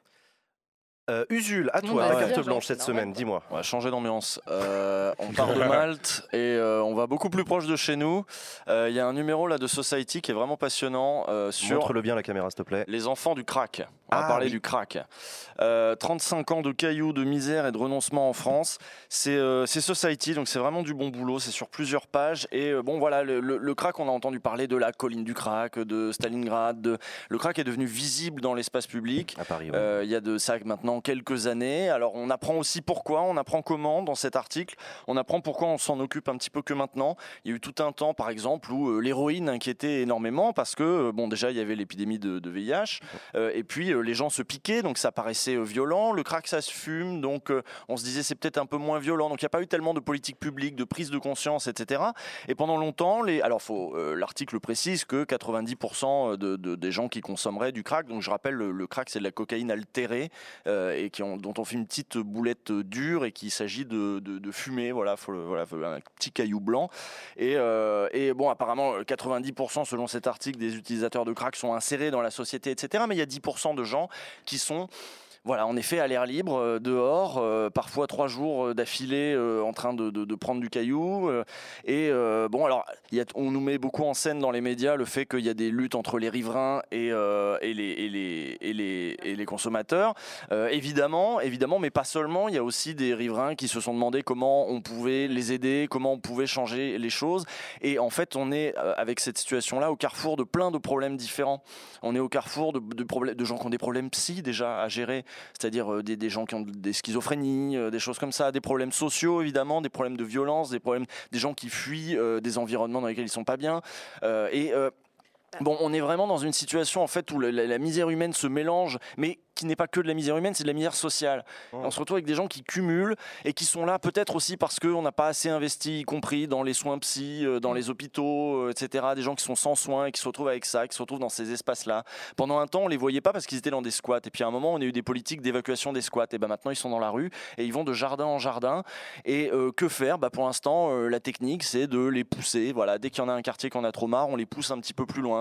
Et Mais- puis, bon, voilà, dans une Non, situation qui est euh, relativement inextricable, si en tout cas il n'y a pas de volonté de le faire et si beaucoup de problèmes sont pas traités euh, euh, en même temps avec, euh, voilà, avec euh, intelligence et avec euh, humanité. Mais d'ailleurs, c'est intéressant. Je me souviens qu'à l'époque où je travaillais au, au ministère de la Santé, nous on se battait pour parler d'épidémie de crack. Mhm. Mais c'est intéressant, tu vois, d'imposer le mot épidémie dans le vocabulaire pour rappeler que c'est d'abord un C'est un problème problème de santé de publique. santé publique grave. Et que mais la notion d'épidémie est importante. Il y a, il y a Mm. des, voilà, il y a des moments où, où ce truc-là, et que la réponse ne peut pas être que sécuritaire et policière, Non, elle doit l'être en partie parce que ça pose des problèmes euh, graves. Mais ceci étant, je, ouais, je, je vois ce que tu veux dire sur la prise en charge d'une politique publique. Mm. euh, pas Et que vous, en saurez plus du coup dans cet article, quand est-ce que c'est arrivé en France, un- etc. Ça fait plus de 15-20 pages, un truc comme ça, c'est vraiment une belle enquête de, de Society. Merci, Si je euh, peux juste rajouter un petit un point, parce que j'ai fait un podcast avec l'association Aide justement sur euh, la politique des drogues. Et euh, on s'est rendu compte, moi du coup j'ai travaillé pendant presque un mois avec, euh, avec l'asso, et notamment des personnes qui suivent les, les consommateurs et consommatrices euh, sur, sur le terrain. Et, et en réalité, beaucoup de personnes qui sont à la rue ne peuvent pas vivre à la rue sans substance en fait, parce que c'est Mmh, tellement mmh. difficile Ouais. de, de dormir, de, de vivre en fait Bien sûr. dehors, que euh, y- la majeure partie recourt euh, bah, au crack parce que c'est le moins cher en fait, et euh, à l'alcool, etc. Donc il y a aussi, au-delà de l'enjeu de santé publique, aussi un enjeu de, bah, de logement et, et d'habitat. Est-ce que c'est pas lié à la politique d'immigration? Question innocente, bien sûr. C'est lié indirectement plus à la question de la politique d'accueil que de la politique d'immigration. Le fait que ce soit des immigrés, en fait, a assez peu de choses. C'est la question de l'accueil, c'est ce que disait Usul. Les gens qui vivent à la rue ont une probabilité de chance de tomber dans le crack bien plus importante que ce soit des étrangers ou pas, ça ne change que ça a rien. été organisé à Paris en plus. Et le crack est arrivé Par de, les, de euh, territoires euh, français, hein, des territoires français d'outre-mer. Ah oui, non, c'est pas des immigrés qui viennent avec leur bagage. Non. Ah non, pas du hein. tout, Non, au non, contraire. c'est- des gens qui. Ce qui s'est passé à. Paris sur la colline du Crack, c'était des immigrés qui étaient justement euh, à la porte de la chapelle et des trafiquants qui sont allés les voir, qui les ont rendus accros. Exactement. Et c'est plutôt comme ça que ça s'est passé. Ouais. que- Chers amis, je vous propose que, comme chaque semaine, plutôt que de rester entre nous à papoter de politique, on ouvre nos débats, on ouvre nos, euh, nos échanges avec un invité de la semaine. Chers amis, cette semaine, j'ai le grand plaisir d'accueillir sur le plateau de Backseat Daniel Andreev. Oh là là Je suis là en vrai, ça y est. Salut Daniel, comment tu vas? Ça va très bien. Merci d'avoir accepté notre invitation. Bah, c'est euh, le plaisir est pour moi. Je, je suis à tous vos aventures depuis très longtemps. C'est vrai, suis- tu suis. euh, Je te suis depuis très longtemps en fait. Je regarde les chats et tout et j'ose pas intervenir. Ou est-ce que mon est-ce que mon message sera lu parmi les 10 000 autres dans la minute? Euh, Je regarde les vidéos et et voilà. Eh ben, c'est cool. Et je bois vos, vos voix là. Je, je- je- je- je- le côté IRL est assez, assez Eh ben, très tu très es chez plaisant. toi ici, euh, et si tu es chez toi, tu es le bienvenu. Daniel, tu es journaliste, vidéaste, vidéaste, journaliste, comment- Streamer, Ouais. auteur. Alors, alors, explique-nous, de- comment tu mets les Euh, choses bah, en fait, j'étais journaliste, j'ai commencé dans la presse jeux vidéo depuis euh, plus de 20, 20 euh, quatre- on, on comptait en francs à l'époque. et, euh, et, et puis, euh, bah, du coup, euh, en fait, je suis devenu, euh, bah, j'ai, euh, j'ai modifié un peu mes centres d'intérêt. euh, je me suis mis au cinéma, donc euh, je fais aussi la, la, presse ciné. Et puis, euh, et puis en même temps, bah, j'ai, été aussi traducteur un temps. Et puis bah, après, bah, surtout, je me suis, j'ai continué, continué dans la presse. Et puis, à un moment, je me suis mis au podcast. Ouais. Donc on a été euh, avec mes, mes camarades euh, euh, tous expatriés, mais pas fait un, un expatrié mais pas fiscal. Et, euh, et c'est mon, mon camarade à Los Angeles. On a commencé un, un podcast où on parle de, de culture, mais euh, aussi où on débat un peu de ça. On n'hésite pas à, à un peu se rentrer de l'art et aussi dans l'art et aussi de dire ce qu'on n'aime pas. Et puis j'ai un podcast de ciné aussi où on débat de ciné. On essaie d'établir la liste ultime des films de cinéma. Rien que ça, de manière évidemment Attends, la tier list ultime? C'est plus que la tier list, c'est un marbre entier dans lequel on est en train d'écrire tous les films de, de l'humanité. Et, euh, et bien sûr, c'est fait de manière complètement objective. Euh, et et, euh, j'adore faire ça. Et voilà, ça m'apporte énormément de joie. Et puis j'ai écrit des bouquins en plus. voilà. Et je suis streamer maintenant. Donc, Mais oui, tu t'es lancé sur Twitch. Ouais, depuis, depuis trois ans, je me suis inspiré et je, je regrette parce que, pas, pas de, de m'être lancé, mais quand je vous vois et tout, je me dis, ah, si je vous avais vu, genre, si je vous avais vu, genre, à 16 ans, au moment où j'étais bien, bien politiquement à fond, je me suis dit, ah, c'est vraiment ça que je voudrais faire. Et maintenant, c'est les jeux vidéo. Je suis Alors, désolé. c- non, mais alors voilà, la culture tu- et les jeux vidéo, voilà. Tu commences à aborder le sujet qui m'intéresse aussi. Daniel, tu sais que tu es sur Backseat, une émission Ouais. qui parle de politique.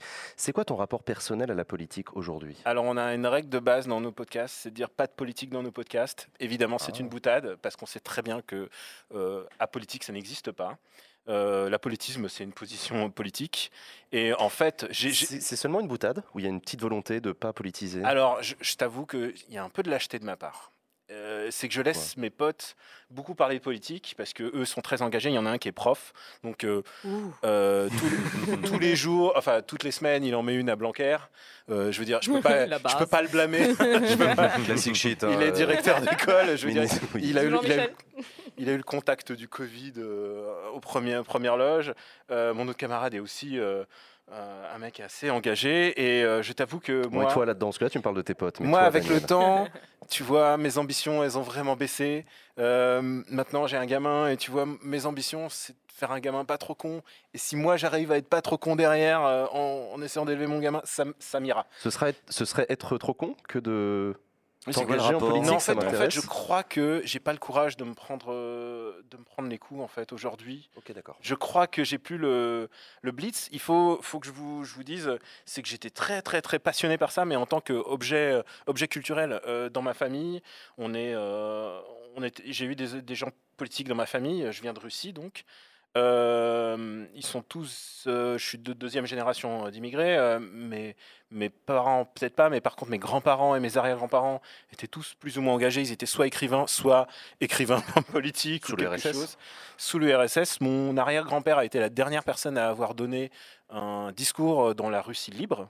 Euh, et, et genre les communistes, enfin les bolcheviks, sont arrivés, euh, sont arrivés genre dans la Douma, enfin ce qui, ce qui deviendra la Douma, mais ils sont arrivés et il, il a sauté par la fenêtre pour euh, pas se faire arrêter. D'accord. Euh, on, a, on, a, on a un passif très très grand dans la famille de politique. Et mon premier contact avec la politique, c'est ma maman. On est dans l'avion et on se dirige sur un avion Aéroflot à- vers Moscou, en URSS, donc un pays qui n'existe plus. Et, et ma maman me montre la Pravda, donc qui était le, je dis ça pour les plus jeunes, c'est le seul journal qui était disponible en Union soviétique, le, le journal d'État. Ça veut dire la vérité. C'est vachement pratique de dire qu'on est la vérité quand on est le seul journal. Non, Et, il y euh, avait d'autres journaux quand même. ouais, il y avait tout alors, un oui. tas de presse. Bon, bon Non, mais pas beaucoup de presse d'opposition. Ils étaient interdits. Ils mais étaient c'était pas interdits. le seul journal. Mais c'est vrai, et là je vais y venir, il y en avait un autre et je l'ai, trouvé. Mais, euh, mais ma maman me montre la Pravda, elle me montre le, Lénine et Staline qui étaient en- sur, le- sur la Pravda. Elle me dit écoute, ces gens, c'est des- ces mecs-là sont des salauds. Mais si tu, dis, euh, si tu dis que c'est des salauds, tu vas aller en prison. Et elle me dit ça, j'ai 7 ans. T'as 7 ans à ce moment-là J'ai 7 ans et j'ai compris qu'il fallait pas déconner avec les statuts euh, officiels de, de l'Union soviétique, ce que j'ai fait évidemment. Et je me faisais siffler par tous les flics qui me, cou- qui me couraient après. J'étais avec ma sœur. là. Et euh, on s'amusait avec les statuts. J'ai été en- aussi en Bulgarie communiste encore à l'époque. Ouais. Et euh, c'est des souvenirs euh, qui m'ont marqué à vie. Et alors j'ai été euh, élevé euh, dans un anticommunisme. euh, euh, Parce que tes parents sont réfugiés. Ouais, à Serbe, mais alors il faut, faut expliquer que c'est compliqué parce que j'ai aussi beaucoup de, f- de- de personnes de ma famille, euh, notamment mon grand-père et même mon père, qui étaient euh, ultra impliqués et ils y croyaient, ils y croyaient à fond Au communisme au communisme, mais à fond. Ils se sont même disputés quand mon père est revenu d'Union soviétique, il lui a fait non, non, et il y en a certains de ma famille qui sont retournés euh, bah, en 47 au moment du grand retour. Il y, a- eu des films là-dessus sur euh, le grand retour en, Union soviétique. Euh, ils se disaient, bah, on a gagné la guerre et en plus Staline va tout améliorer. Et bah, ils ont tous été arrêtés. J'ai j'ai des gens qui sont morts, des gens de ma famille qui sont morts dans les dans les geôles staliniennes. Euh, c'était, euh, c'est comme un, c'est comme un, é- c'est plus qu'un échec amoureux, c'est, c'est comme un échec en amitié quoi. Tu y crois toute ta vie et à un moment, on te, on- tout ce qu'on t'a dit est faux. Et euh, il y a eu beaucoup de désillusions dans ma famille et je sais que il y a eu des disputes aussi. Le mot désillusion est intéressant parce que là, tu nous parles d'un rapport personnel et familial très intense Ouais. aux politiques. Ils ont vécu l'histoire. Ouais. Et, et en même temps, tu, tu- tu- tu- toi aujourd'hui, à l'âge de plus de 40 ans, tu, te, tu te sens désillusionné parce que tu aurais pu faire exactement l'inverse. Tu aurais pu rentrer en politique. Mais là, là, tu Fier de. de- Ouais, ouais, non, là tu dis un truc assez intéressant parce que euh, est-ce que j'ai des désillusions? Oui, j'ai des désillusions, mais j'ai des désillusions. euh, euh, tu vois, euh, quand tu votes. euh, ouais, ouais, alors tu vois, en, en 95, je peux le dire, j'ai voté Jospin, tu vois. Je suis assez vieux pour avoir voté euh, Jospin deux fois. Euh, Ah ouais C'est vrai que eh ouais, je l'ai fait pas, hein, t'as vu T'as voté Jospin en 95, d'accord. Ouais, et, euh, et du coup, euh, ouais, non, je pouvais avoir des illusions, mais je pense que les désillusions sont venues des gens au pouvoir. euh, Peut-être le deuxième mandat Chirac, celui où on avait encore un peu d'espoir, euh, c'était parti en vrille. Puis euh, je crois qu'il y a une espèce de, dégoût assez prononcé euh, bah, pour l'ère Sarkozy, l'ère Hollande. Vraiment, je me suis pas désintéressé en tant que quelque chose de culturel, mais par contre, je me suis désintéressé parce que je vois toujours les mêmes au bout de 20 ans, c'est toujours les mêmes politiciens de profession. Euh, quand il y en a un qui a un travail, un job, je suis presque genre ah putain lui, il, tra- il est dans la vraie vie. Euh, T'es pas le seul, hein, je te rassure, c'est c'est- c'est- c'est un truc générationnel. oui, oui, non, hein, mais je me rends bien compte, tu vois, quand. Et, euh, et ouais, non, j'ai j'ai un truc de. euh, j'ai pas que j'arrive pas à me retrouver aujourd'hui, mais, euh, mais ouais, j'ai un, pas un désintérêt, j'ai pas un désintérêt du, du fait d'aller voter, mais, mais globalement, tous ces, euh, tous ces mecs-là me- m'intéressent beaucoup. Mou- Ah bon, excusez-moi, Non, j'ai sans j'ai pas bu depuis T'as de la longtemps. flotte à côté de toi. Hein. Men- Mensonge. Ah, putain, merde, c'est vide. Tiens, passe-le moi. On m'a dit de pas dire la marque euh, parce que pas de politique sur ce plateau. Et euh, mais ouais non, euh, j'ai un vague des intérêts, euh, mais en même temps, euh, je, je peux pas m'empêcher. euh, je- 15 ans, je lisais, j'étais le seul de ma classe à lire euh, euh, Charlie Hebdo. Je me suis désintéressé très vite, d'ailleurs, euh, vers mes 20 ans. Et euh, j'étais le seul à lire Le Canard enchaîné religieusement. Le Canard enchaîné, c'était vraiment ma Bible. hein, C'était vraiment un, un truc très important. Et, et est-ce que, est-ce que, est-ce que je suis désolé, mais est-ce que c'est ça le futur de se, de recentrer et d'avoir un truc de je cultive mon jardin très voltairien à partir de, à partir de 40 piges? Je ne sais pas. hein. Ouais. Une question pour Donc toi. du coup, vu que t'étais, euh, tu t'es construit aussi contre le, le, le, le, euh, le modèle euh, soviétique, euh, etc. Donc avec, euh, du coup, j'imagine que tu chéris particulièrement euh, les valeurs de démocratie, de liberté euh, individuelle, de droit, etc. Euh, ah bah euh, oui, évidemment, mais euh, enfin, en même temps, j'ai envie de dire qui ne les chérit pas. Euh, pour nous, ça a toujours été un truc, euh, un sacerdoce. Pour une anecdote personnelle, beaucoup de, enfin personnelle plutôt de familiale, beaucoup de gens de ma famille ont- se sont risqués à ça. Euh, je ne sais pas si vous situez, j'imagine que vous situez, mais pour les auditeurs, euh, il y a Wikipédia, mais euh, si vous situez Solzhenitsyn, Oui, oui. Euh, L'archipel du Goulag. euh, sur l'archipel Goulag, bah, l'archipel Goulag, c'est mon père qui l'a ramené dans son sac. Est-ce qu'on peut Il juste a ramené le- rappeler ouais. rapidement que Solzhenitsyn donc, était un opposant russe qui, en 1974 ou 15, je sais plus, a publié un livre qui s'appelle L'archipel du Goulag, dans lequel il décrit, par- c'est quasiment de l'in- l'investigation journalistique, Ouais. par lequel il décrit le système concentrationnaire euh, soviétique. Et ça- ce livre a eu un, un effet euh, blast euh, au- en Europe de l'Ouest, Mm. où beaucoup de Bah, gens c'est à la ce moment-là première ont fois été. qu'on entendait parler de Goulag. Ouais, première fois qu'on entendait parler Ah, il y de avait quand Goulag. même eu le rapport Khrouchtchev aussi, qui avait déjà bien tard, cassé. euh, hein Le rapport Khrouchtchev, c'est après, non? C'est en 56, je crois. Mais Ah le, rapport Khrouchtchev était loin de la vérité. euh. Non, mais sur les Euh, crimes du ouais. stalinisme, etc., qui avaient Oui. déjà fait tomber Oui, les il illusions, notamment des communistes Il français. y avait l'espèce de droit d'inventaire, comme on Mm. dit, euh, qui a été fait sous Khrouchtchev, mais c'était rien comparé à l'archipel Goulag. D'ailleurs, euh, euh, pour l'anecdote, enfin, ça a traumatisé mon père, parce que Goulag, il, il a cru qu'il allait mourir. euh, Enfin, il suffisait qu'un mec, il, il allait être abattu sur place. Et bon, euh, finalement, euh, Solzhenitsyn a eu le, le prix Nobel de littérature. Je ne sais pas si c'est pour la qualité d'écriture c'était politique. ou, ou, ou pour la qualité, euh, la qualité historique. Et, euh, et je lui ai dit, euh, il me- je l'ai appris sur le tard. Il me l'a dit sur, il me l'a même caché. En fait, j'ai découvert ça en lisant. euh, je sais pas si c'était euh, euh, l'événement du jeudi ou l'Obs ou Mais- ou, euh, ou le Figaro. Mais il y avait un article et je vois le nom de mon père et je fais putain, mais qu'est-ce que t'as foutu? Et il me dit bon bah voilà, faut que je te le dise. Et il avait, une peur bleue. Il avait une peur bleue aussi de que de se faire de la- rattraper par les services de Moscou, peut-être. Exactement, de la vengeance, le coup Mhm. du parapluie. hein, le coup du parapluie, pour euh, situer, c'est le truc des, des espions. hein. Tout le monde Mhm. avait peur du, du parapluie empoisonné qui a tué quelqu'un à Londres. Et euh, c'est un truc, une angoisse qu'avaient tous les, les, les réfugiés politiques. euh, ils, ont été Ouais. menacés, ils ont été menacés de mort. de ce- Léa? Rétrospectivement, donc euh, tu, tu, tu, tu, tu vis avec un, quand même un traumatisme qui est, qui est important parce que ça, tu as grandi là-dedans. Aujourd'hui, Je, le- est-ce je que le tu... vis, je le vis bien. hein. Oui, Je- oui, je non, dire, j'entends bien, Je mais- peux plaisanter dessus, il n'y a aucun Ouais, mais ça problème. t'a marqué. le, le gouvernement, enfin les, ce sont, les gouvernements se sont succédés en Russie. J'imagine que tu y es peut-être retourné. Comment tu vis le fait que le pays finalement n'arrive pas à sortir euh, et, finalement la, la grandeur qu'on a connue de la- cette, cette grande Russie, qui reste un, un- un pays fantastique. Moi, je suis fascinée, Mm. j'adore ce pays. Mais comment euh, tu te dis, mais est-ce que c'est un, un peuple qui est maudit? Alors, il faut que je dise un truc, c'est que je suis pas spécialiste de la Russie d'aujourd'hui, parce que d'abord, j'y ai Et pas, pas mis les pieds depuis 10 ans. Euh, pour une raison simple, je suis allé la dernière fois en Russie quand Poutine n'était pas président. Il avait foutu Medvedev président et il est devenu Ah oui. Premier ministre. Et je me suis dit, allez, c'est comme. euh, tu, tu- tu retiens ta respiration et tu y vas.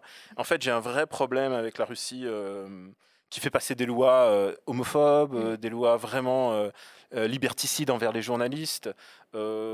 J'ai écrit- un article de ma vie sur qui se moquait de Poutine. Je me demande si jamais si s'il y a mon nom qui va popper sur l'ordinateur si j'y reviens. Ouais. Possible, hein. un, je pense que les, Russi- les Russes ont un, un rapport trouble avec l'autorité. Euh, ils ont toujours ce mythe de, euh, du grand dictateur qui va les ramener euh, sur le droit chemin. Et c'est un truc sur lequel il ne faut, faut pas oublier. euh, pour nous, mais pour nous, c'est-à-dire que eux, ils l'appliquent régulièrement. Ouais. Tout régulièrement, ils, ils mettent un mec avec la poigne, euh, avec une main de fer au, au gouvernement, que ce soit les, Enfin, il, il se met tout seul aussi un Oui, peu quand même. que ce soit les communistes, que ça, ça, Yvan le Terrible. Enfin, je, enfin, je veux dire, on peut y aller. Il y a toujours eu un, un salopio qui est venu euh, à, la tête de, de la Russie. Et est-ce que- et il y a vraiment des gens qui sont résignés à ça en Russie, pour en avoir parlé beaucoup, Mmh. qui sont résignés du sens de ça va, c'est ça maintenant et ça va passer. Euh, je suis, euh, je suis, je suis, je suis très perplexe euh, à chaque fois sur l'avenir de ce pays. J'aimerais bien y retourner et j'attends, j'attends juste que Poutine euh, ne fasse pas un clone de lui-même et qu'il se mette pas au pouvoir lui-même, quoi. Enfin, parce que. Et pour ce pays, tu n'attends plus grand-chose. Donc pour ce pays-ci, la France, tu te, donc tu te replies, pour pas désespérer, tu te replies sur ta sphère euh, personnelle. Quoi. C'est vrai, il y a un peu de ça. Je t'avoue, euh, je m'en rends compte maintenant en te, en te parlant, mais c'est vrai qu'il y a un peu de ça. Euh, je me ressens sur les choses qui me, sur la- le cinéma, la littérature, les Ouais. choses qui me font vivre. Tu risques de voter quand même en 2022 Alors, euh, on, en, on en parlait juste. euh, T'es pas obligé de nous dire pour qui. Mais non, non, mais bien sûr vous dirais- dirai- bien sûr que je mais vous dirai c'est pas T'as encore le droit de décider suis- tout seul. On la, la blague de mes potes était ah bah tu vas tu vas passer euh, tu, vas, backseat. tu vas passer à backseat euh, ils avaient besoin d'un quota de de- d'invités de, droite alors c'est- un peu risqué Ah. pour eux Parce que t'es de droite Bah voilà, on a une réponse. non non mais c'est la blague qu'ils font sur moi. mais tu peux, euh, hein, y a aucun mais, problème. mais mais j'aurais aucun souci mais par contre euh, j'ai été radié de là où j'étais parce que euh, des listes électorales. de la liste électorale parce que j'ai déménagé et en général moi je trouve que c'est bien en fait d'aller sur sa sur ses terres enfin sur ses terres c'est un autre arrondissement de Paris faut pas déconner mais euh, mais genre mais, mais tu vois j'ai des potes qui vont euh, genre j'ai un ami Qui retournent voter chez leurs parents, là où ils ont grandi. j'ai un ami qui euh. vote à Trappes, il Hmm. retourne chez ses parents, il vote à Trappes, il me dit, et il me dit, ah, chez nous on radie pas.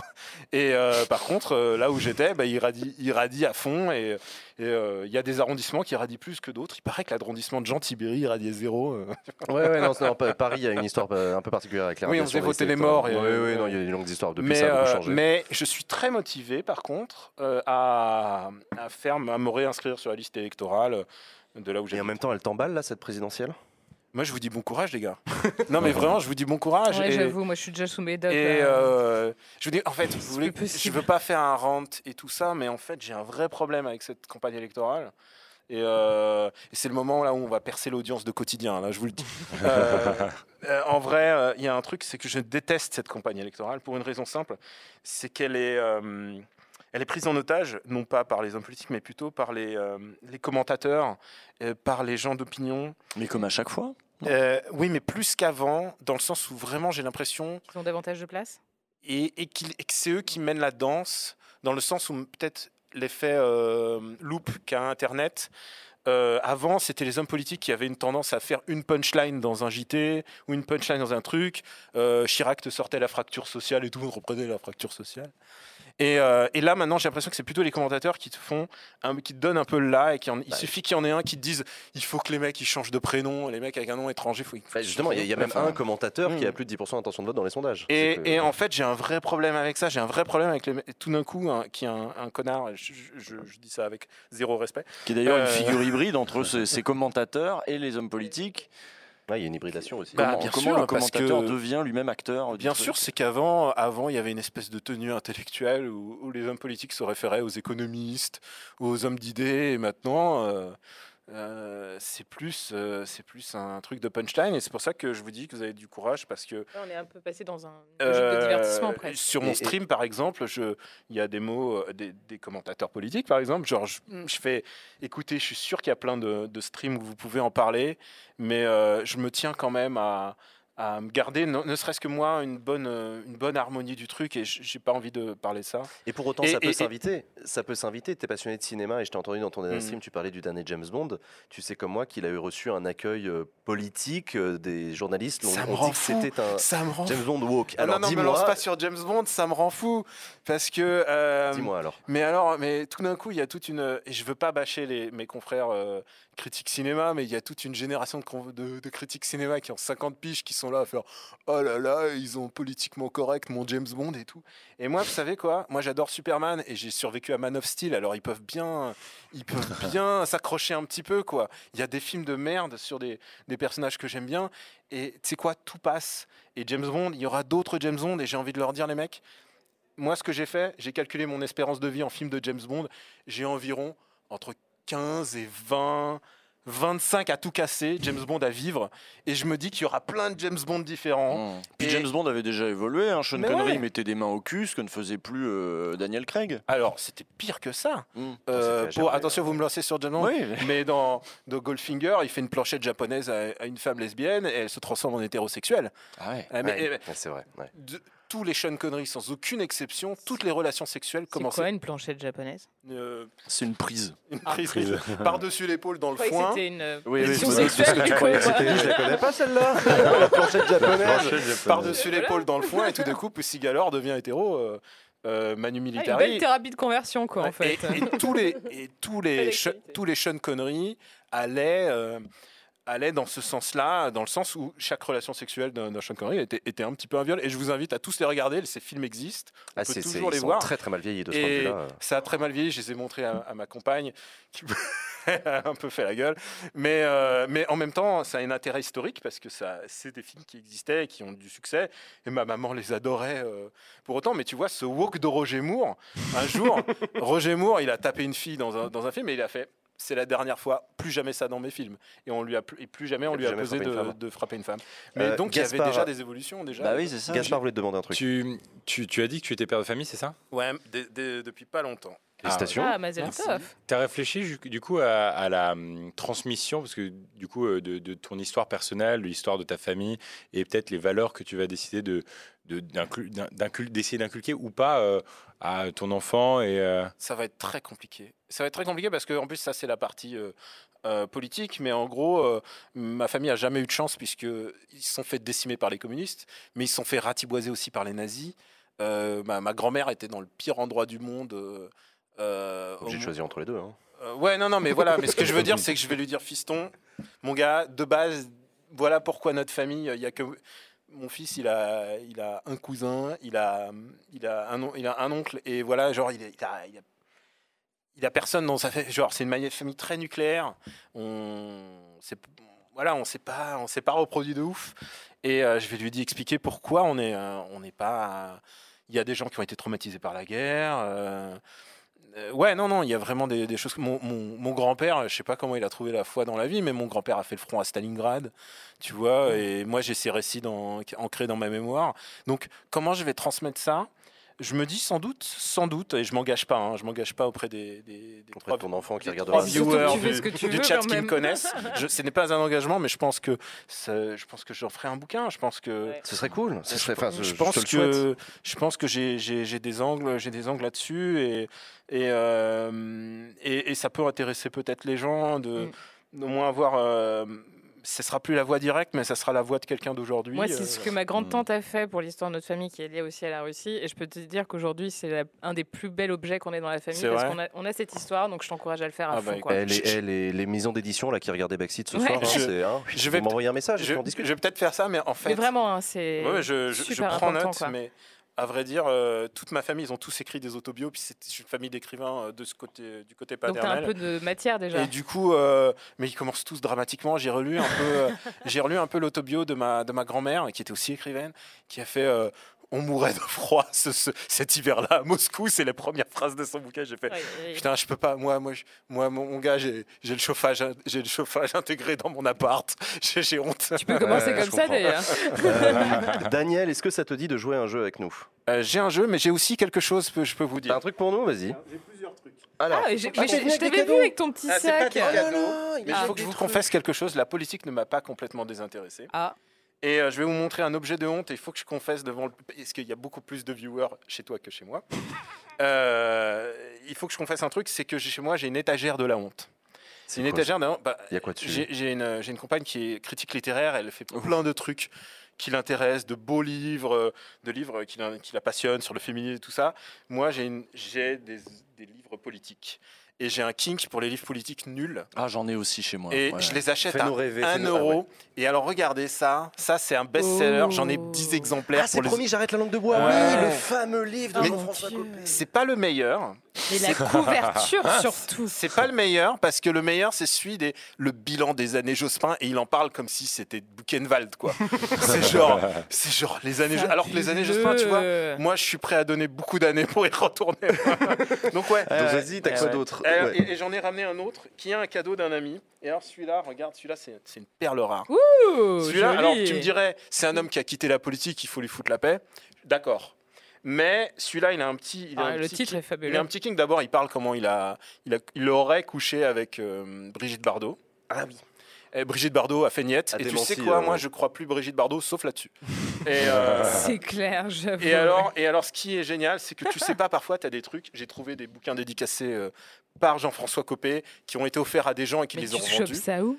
Mais euh, Tu alors, m'étonnes que tu les revends. ouais. c'est là où tu vois, je suis vieux, je vais dire Price Minister, tu vois, mais maintenant c'est une autre marque. Est-ce que, Ah. que Mais vous en avez, vous, des, des exemples de bouquins shame comme ça, euh, politiques Moi, j'avais acheté le truc de. Trier, Trierweiler euh, au moment de. Ah, Merci pour, même. pardon Merci pour ce moment. Ah. Merci pour ce moment. C'est Ce terrible quand on voit ouais. des gens qui les achètent au premier degré. Il y en a très peu. hein. Ça se vend. Oui. Ça, c'est du bouillon. hein. Ça, ça se vend à 500 exemplaires. Tout ça, ça c'était pour passer chez Fogiel et, et chez Ardisson. hein. C'est- Ça, Mais c'est des objets souviens, On en avait d'influence. parlé dans un backseat, euh, il y avait un bouquin de Christine Boutin qu'elle a Ah vendu oui. à 8 exemplaires, je pense. Comme Bouquin. Ah oui Mais- C'est même pas les exemplaires presse en fait. Et c'est même pas les exemplaires presse, et donc ce bouquin-là, il est collector. Si quelqu'un le retrouve en brocante, sans déconner, Je vous invite à, regarder celui-là, Balkany. Pourquoi je l'aime celui-là? Parce qu'il m'accompagne à tous les streams. Il est sous le micro. Il, il, euh, il Ah. absorbe le son. Je sais pas. Ah. Comme il absorbe l'argent visiblement. et il est dédicacé par Balkany Qu'est-ce qu'il a Ah. écrit alors? Pour David Douillet en Non témoignage de mon amitié. Génial. Et mon gars, j'ai découvert ça une soirée, j'ai fait merde, merde. Et ça veut dire que David Douillet ou quelqu'un de son cabinet, a- genre il s'est dit. Nah, nah. il a fait non, je veux pas. c'est- C'est toxique ça. Chérie, on déménage. Il va falloir qu'on se Donc défasse voilà, de ton c'est livre. c'est- c'est mes petits totems. Et j'ai un Génial. totem que j'ai amené. Alors, mes gens de mon stream m'ont dit non, certains ont dit oui. Voilà, ça c'est. Alors, C'est Oui. une vraie poupée Et russe. il y a qui à l'intérieur? Alors, ça se voit que la dernière fois que j'y étais, c'était du temps de Medvedev, donc de Sarkozy. Ouais. Donc c'était en Ah, parce qu'il n'y a pas Macron 2009. dedans depuis, c'est vrai. Il y a pas ni Macron. Hollande, ni Hollande. Ni Hollande, ni... Oh, putain, on oublie. Hollande. Trop con. Et, euh, Donc il y a Chirac. et alors, donc, il y a Chirac. Ah, c'est beau. Ah ouais, on c'est du beau matos, ça, en plus, hein, franchement. Euh, Bah, c'est bien peint quand même. Et alors, hop, Oh. on a un petit Mitterrand. Mais c'est trop mignon. On y est Pompidou ou pas? Ah non, euh, Giscard, pardon. On a Giscard, on a Giscard. Oh non, et on a le petit Pompidou. Ils sont pas jusqu'à De Gaulle Et-. Ah bah non, ils peuvent plus. euh, C'est trop petit après. Ah ouais, ils ont Et- cancel de Gaulle. Et je Mais non, c'est qu'il n'y a pas assez de place. Ah. Il y a une règle. Bah, ils auraient pu le faire plus gros. euh, je tiens à dire que c'est devenu un jouet pour mon fils de deux ans. Hmm. Et, euh, et il a cassé. Il, a un petit, et il a Ah littéralement cassé le Il a cassé Ah Sarkozy. non. Il a, il a fracassé Politique, Sarkozy. déjà. Je suis très fier de mon Prise de position. Pardon, mon gamin. Je l'aime. Merci beaucoup Daniel d'être venu avec ces, avec ces petites surprises. Je vais euh, remballer mon matos maintenant. Mais merci, mais merci à toi. Chers amis, je vous propose qu'on passe à la séquence suivante de cette émission. C'est parti, pour le, parti pour le quiz à la con. C'est avec ça, hein. Je reste encore. Ah, tu restes avec oh là. Le quiz à la a con, Daniel. sur le quiz. C'est le hein. pas moment. compliqué. Oh là le quiz à la con, c'est le moment culture. que les gens attendent le plus. Euh, une question, quatre propositions de réponse. Vous, dont toi, Daniel, vous me donnez la réponse que vous estimez être la bonne. Et surtout, vous, le chat, vous votez A, B, C ou D selon la réponse que vous proposez. Allez, première question de ce quiz à la con aujourd'hui. Qu'a répondu Chirac lorsqu'un proche lui a dit qu'il avait bonne mine? Ah, I know. Ah, Alors, réponds- donne pas la réponse. Je suis vieux. Euh, Qu'est-ce qu'il a répondu bite, Réponse euh, A, mine de rien. Réponse B, et encore, t'as pas vu le crayon. ouais. Réponse C, merci, je me, la- je me taille tous les jours. Réponse D, maman me le dit souvent. Le chat, vous votez A, B, C ou D? Et vous réfléchissez. un Ouais, jour, Chirac, je- C'est bien tu la connais aussi? Bah, la meilleure. Bah, c'est hein, assez évident, quoi, baie, ouais. euh, Et c'est ça qui arrive quand on a euh, réussi. On a des, des trucs en live avec des Ouais. écrans et des invités. et Tout T'as ça. vu Je veux arriver à ce niveau de succès. Ah, tu, tu- l'auras, tu l'auras, j'en suis sûr. Euh, donc ouais, qu'est-ce qu'il a répondu Quand je me tu connais le bah, bonhomme, ça semble à le peu très près fameux, le très hein. célèbre Chirac. euh, quelqu'un lui dit connard, il répond enchanté, moi c'est Chirac. Celle-là est très célèbre. Il y avait quelqu'un qui avait dit à Mitterrand, euh, Mitterrand fout le camp. Il avait répondu, la, la rime est pauvre. Je suis mitterrandien, la rime est pauvre. Et il y avait quoi d'autre? Il y avait, euh, Ah, il y avait De Gaulle, c'était. Ah oui, De Gaulle, quelqu'un lui a crié mort au con. Et il a répondu vaste, vaste programme. programme. Voilà, C'est les trois meilleurs. On, on la cite beaucoup dans la famille. Mais oui, bah, vaste programme, elle est géniale. Et donc Non. voilà, donc Jacques Chirac, un jour, on lui a dit ta bonne mine, et qu'est-ce qu'il a répondu? Réponse A, B, C ou D, vous en dites quoi? Bah, c'est la B, évidemment. réponse B, quoi, réponse B. c'est Tout le monde dit réponse B, le chat vous dites réponse B, c'est effectivement la réponse B. Juste Chirac pour faire Maître. Capello, il y a une variante. Il fait euh, Je vois que la mine va bien, j'espère que le crayon aussi.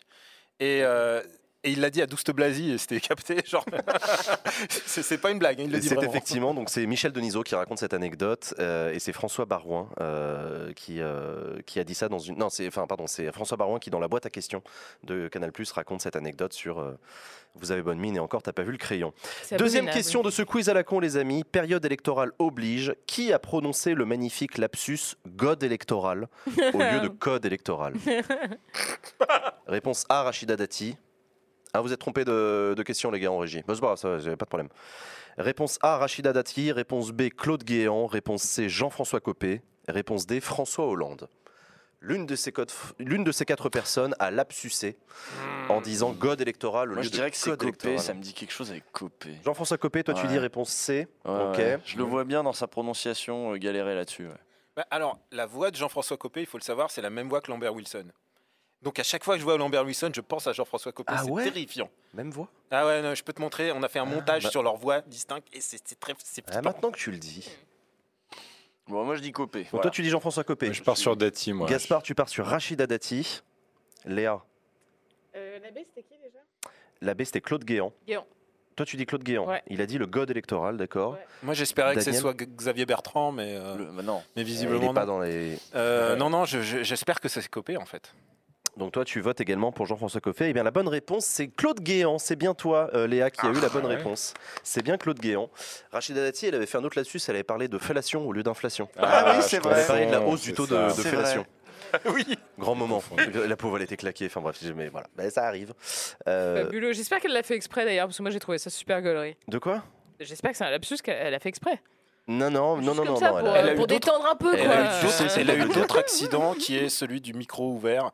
Et elle disait Ah, ça me fait chier l'Europe et tout. Là, c'était magique. Le- Non, non, la- elle était au téléphone avec une de ses Ouais. copines. Elle Ça dit non mais chier, les journalistes, Là, je suis à. Bruxelles parce que machin, il y a le Parlement, mais ça me casse les couilles. Bah, c'est sûr en que plus, c'est il y a les journalistes, c'est pour ça que je suis là. Mais t'inquiète, ma chérie, on se retrouve demain, on va au resto. Enfin, c'était un truc, mais C'était c'est Bah, fabuleux. tu m'étonnes, moi je ferais la même. Hein. grand moment. T'arrives au Elle en a Parlement fait un- européen, t'es là, elle en a bonjour, fait un ça me fait chier. Allez, troisième question de ce quiz à la con. Le FN a sorti un jeu vidéo qui est passé un peu inaperçu. Comment s'appelait-il? Réponse A. Envie de SimCity, crois. SimCity aux Sims?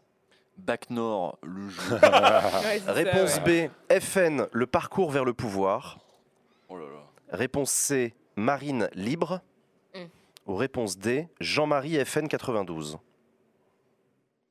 Le a un- deuxième, le deuxième, je vois bien le deuxième en truc de gestion là. euh, tu prends des décisions. sais FN, le quoi. parcours vers le pouvoir. Ouais. Alors, on a un problème en régie. euh, le- la régie a un problème, d'un- un problème de logiciel, donc on peut pas afficher le quiz à la con. Je suis désolé, c'est la deuxième semaine de suite qu'on a des problèmes. Moi je vais dire Marine libre. Ouais, moi Toi, aussi, je vois bien Marine le- libre. le- l'espèce de truc un peu à la Pac-Man euh, où tu dois faire sortir Marine Le Pen d'un petit labyrinthe. euh. Où il y a plein de Marine Marine Toi, tu dis ouais. FN, le parcours vers le pouvoir, genre jeu de gestion. je, je vois un truc euh, en Moi, j'allais dire que j'ai déjà joué, c'est le jeu de la gaffe, Mokhtar, Oui. euh, qui, est, qui est vraiment sorti. Ouais, Euh, non, sinon, je, je vote comme vous. Mais Tu on votes pas pareil, nous. Comme vous. Euh, Marine. euh, Marine, Marine libre. Marine libre. eh Excusez-moi. Ce n'est pas la bonne réponse. La bonne réponse, c'était la réponse D. Jean-Marie FN 92. Mais ça c'était son. quoi Non, non, ça c'était son le- compte mythique. Rien à voir. Et, euh, et donc voilà, donc c'est un jeu vidéo mythiques. qui est sorti. Le concept, euh, c'est quoi C'est un Est-ce FPS que euh, j'ai. Le joueur pouvait guider C'est Jean-Marie un Le battle Pen. royal. C'est un Wolfenstein à l'envers. Il n'y a pas moyen de le lancer sur l'ordi des là Ça Pen existe sur plus. C'était en finit. 1992. T'as pas des Jean-Marie Le visuels Pen. euh, le joueur pouvait guider Jean-Marie Le Pen dans un parcours vers le pouvoir. Il lui fallait pour cela éviter ses nombreux adversaires, parmi lesquels François Mitterrand, Alain Juppé ou encore Faudé Silla, à l'époque président d'SOS Racisme. Ah, j'ai honte, je travaille dans les jeux vidéo, je savais pas. Euh, Jean-Marie- euh, D'ailleurs, ce dernier, donc le président des SOS Racisme, avait porté plainte contre le créateur du jeu, qui s'appelait Philippe Le Gallou, fils de l'ancien député européen à FN Jean-Yves Le Gallou, ainsi de suite. Il n'y a pas de visuel J'ai pas le visuel du jeu, non. Merde. Je n'ai pas le visuel du jeu et euh, parce que je suis pas Non, sûr qu'il existe des Donc ça s'appelait euh, Jean-Marie 92 machin Jean-Marie Le Pen FN 92. Ah, Ok, d'accord. Ah mais non, c'est voilà. Ah, ça a pas beaucoup marché. Euh, quatrième question de ce quiz à la con. Par lequel de ces mots finissant en ist, Daniel Obono ne se définit pas? Ah bah, ça, je devrais Vous allez comprendre. Réponse Super. A, Kist les mots qui se finissent en is. Donc le, réponse A, bolcho-trotsko-marxiste. Réponse B, gauchiste. Réponse C, panafricaniste. Et réponse D, altermondialiste. Parmi ces quatre propositions, il y en a une que, par- euh, dont Daniel Obono ne se réclame pas. J'adore son prénom. Les répéter une. Alors on la répète. La première, c'est bolcho-trotsko-marxiste. La deuxième, c'est gauchiste. La troisième, c'est panafricaniste. Et la quatrième, c'est altermondialiste. Bon, C'est la une ou la deux, mais. euh, euh, parce que je la vois. Ouais, on peut dire Non, moi, comme je dis, ça. euh, dans moi, je dis gauchiste. Bolcho, gaucho, machin, Trotsky. moi aussi. Bolcho-trotsko-marxiste. Ouais. Ah, elle est plus, euh, plus gaucho que toi. hein. Bolcho. Bon, oui, ouais. en On se compare la taille du bolcho. Oui, c'est ça. Je rappelle que Daniel Bono sera notre invité dans la deuxième partie de l'émission euh, dans quelques minutes. hein. C'est pour ça qu'on pose Bolcho, cette question. Trotsko, marxiste. C'est pas mal. C'est dur à dire. Ouais, Moi, je, gauchiste. moi, je la ouais, vois. gauchiste. Ouais, non, moi, je parce pense que si qu'elle elle dit, elle qu'elle est pas gauchiste. Si on a le sens des mots, euh, gauchiste, c'est gaucho, péjoratif. bolcho- euh. euh, Ok. Elle plus, peut assumer le bolcho. c'est-à-dire le côté je pense, ouais. léniniste, trotskiste, marxiste, sans Bah, en souci, plus, je avec pense. son historique politique, ça a du Mhm. sens.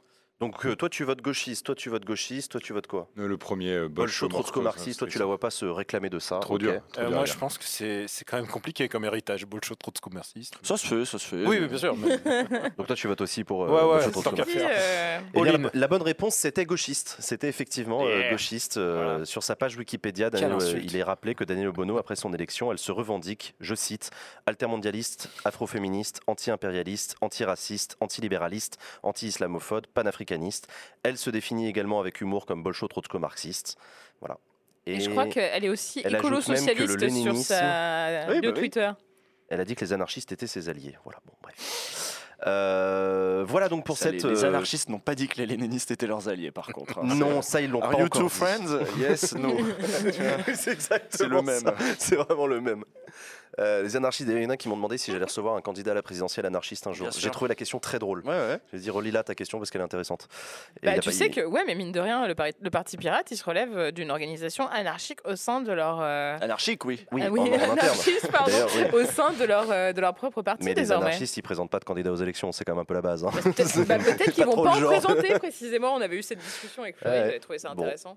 Euh, allez, dernière question de ce quiz à la con. Quel titre n'a pas été proposé pour le bouquin de Léa Euh, La célèbre Léa Chamboncel a lancé un, un tweet en demandant à, son, à sa communauté de donner des titres pour son Ah. futur bouquin. J'avoue, il y en a que Parmi ces quatre, lequel n'a pas été donné? Le premier, le bouquin où on parle de meufs et de politique. Non, été- Réponse B, une politique. Réponse C, non, ce n'est pas de la grammaire. Et réponse D, les blagues à Popol. Non, ce n'est pas de la grammaire. Si, c'est- ce Non, que- ce n'est c'est pas ce de la que- grammaire. c'est- c'est- c'est pas ce que tu as dit euh, face à Juvin la semaine dernière? Si, ouais. Enfin, lui a dit que c'était de la grammaire, mais moi j'ai dit non. Et donc, est-ce que quelqu'un a proposé que non, ce n'est pas de la grammaire soit le titre de Ah, il est prochain possible que quelqu'un l'ait proposé, cas, ouais. ouais. Parce que la phrase avait un peu marqué les gens qui, qui écoutaient, ils avaient bien aimé. Donc je vous, donc je vous rappelle les Euh. titres proposés pour le bouquin. Euh, parmi, ces, parmi ces quatre propositions, il y en a une qui n'a pas été proposée. À vous de trouver laquelle. La première, c'est le bouquin où on parle de meufs et de politique. Le deuxième, une politique. Le troisième, non, ce n'est pas de la grammaire. Et le quatrième, les blagues à Popol. Ouais, je Popol dire, étant le euh, nom de son podcast. je Je vais dire la, la quatrième. Tu- toi, tu dis les blagues à Moi Popol. je la joue pas deux. du coup. Toi, tu joues pas. Moi, je vote la 2. J'ai l'impression que le blague à Popol, euh, C'est assez évident. que Donc une politique, toi, ça te ok. Ouais. Daniel Euh, moi, j'ai pas de, je sais pas du tout. Par contre, je peux t'en proposer d'autres. hein. Promis. Promis, j'arrête la langue de bois. J'aime bien parce que ces bouquins-là, ils ont tous le même Je titre. préfère la euh, contre-vérité de Promis, j'arrête la langue de bois. Oh, je, je peux enfin vous parler. Ce que je ne pouvais pas vous dire. Ce que je peux enfin vous révéler. C'est celui, D'ailleurs- c'est celui où il dit le moins. hein, je peux te le dire. D'ailleurs, je fais une Ça veut dire qu'en fait, à chaque fois qu'ils sont au pouvoir, ils mentent. Il y a un endroit, Daniel, où il faudrait que tu ailles. C'est euh, Ouais. à la librairie de l'Assemblée nationale. Voilà. Parce que c'est comme ça, la librairie de l'Assemblée nationale, ils ont tous les Ils bouquins ont pas le écrits choix. par des députés. Et ils les gardent tous. Et donc tu Mm. passes devant une espèce de vitrine où ils ont l'intégrale des bouquins écrits, Ouais. notamment par des Ouais. obscurs députés dont tout le monde se branle, qui Mm. s'appelle Mon projet pour la France, ou Ouais. des trucs comme ça. Le seul problème, c'est qu'en février, bah, c'est les vacances jusqu'en août là. Et oui, tu Ceci, plus aller à l'Assemblée nationale. c'est plus, facile de visiter l'Assemblée nationale hors session qu'en session. Allez, euh, vos réponses du coup. Toi, tu dis les blagues à Popol, c'est ça? la 4, ouais. La 2. Toi, tu dis la 2, une politique. Ah, blague toi, à t'en sais rien. Et toi, tu joues pas. La bonne réponse, c'était les blagues à Popol. Bravo, Ouais. Usul. Effectivement, les blagues à Popol, ça n'a pas été proposé. Euh, voilà. D'ailleurs, j'ai toujours pas trouvé. Donc, le t'as toujours pas titre, trouvé le hein. titre du Ce sera bouquin. peut-être les blagues à Popol. Et ben, t'en discuteras avec Daniel. Il aura des propositions. Daniel, merci beaucoup Merci d'être venu sur le C'était plateau un d'Axit. plaisir et un honneur. Ça t'a plu Merci pour ton témoignage. Cool. Franchement, euh, ça me plaît. J'ai l'impression d'avoir fait un, un acte politique dans, dans l'année maintenant. Donc je suis très content. Eh ben, si tu un, l'écriras dans ton un beau. livre. Alors, merci Ah beaucoup ouais, à ouais, toi, non, mais ça peut faire un bon chapitre. hein, je vous le dis. Maxi. Merci On va à vous. Merci à vous d'avoir regardé cette première partie de l'émission. Vous ne bougez pas après 5 minutes de pause. On se retrouve dans la deuxième partie avec notre invité politique. Il s'agira de Daniel Obono, la députée insoumise. C'est parti, pause. Salut à toutes et à tous, bonjour de retour sur le plateau de Backseat après cette première partie qui était fortement chouette. On a le plaisir, comme chaque semaine, de recevoir une personnalité politique de premier plan qui vient répondre à nos questions dans cette émission. Et cette semaine, nous recevons Daniel Obono, député de Paris, la France Insoumise.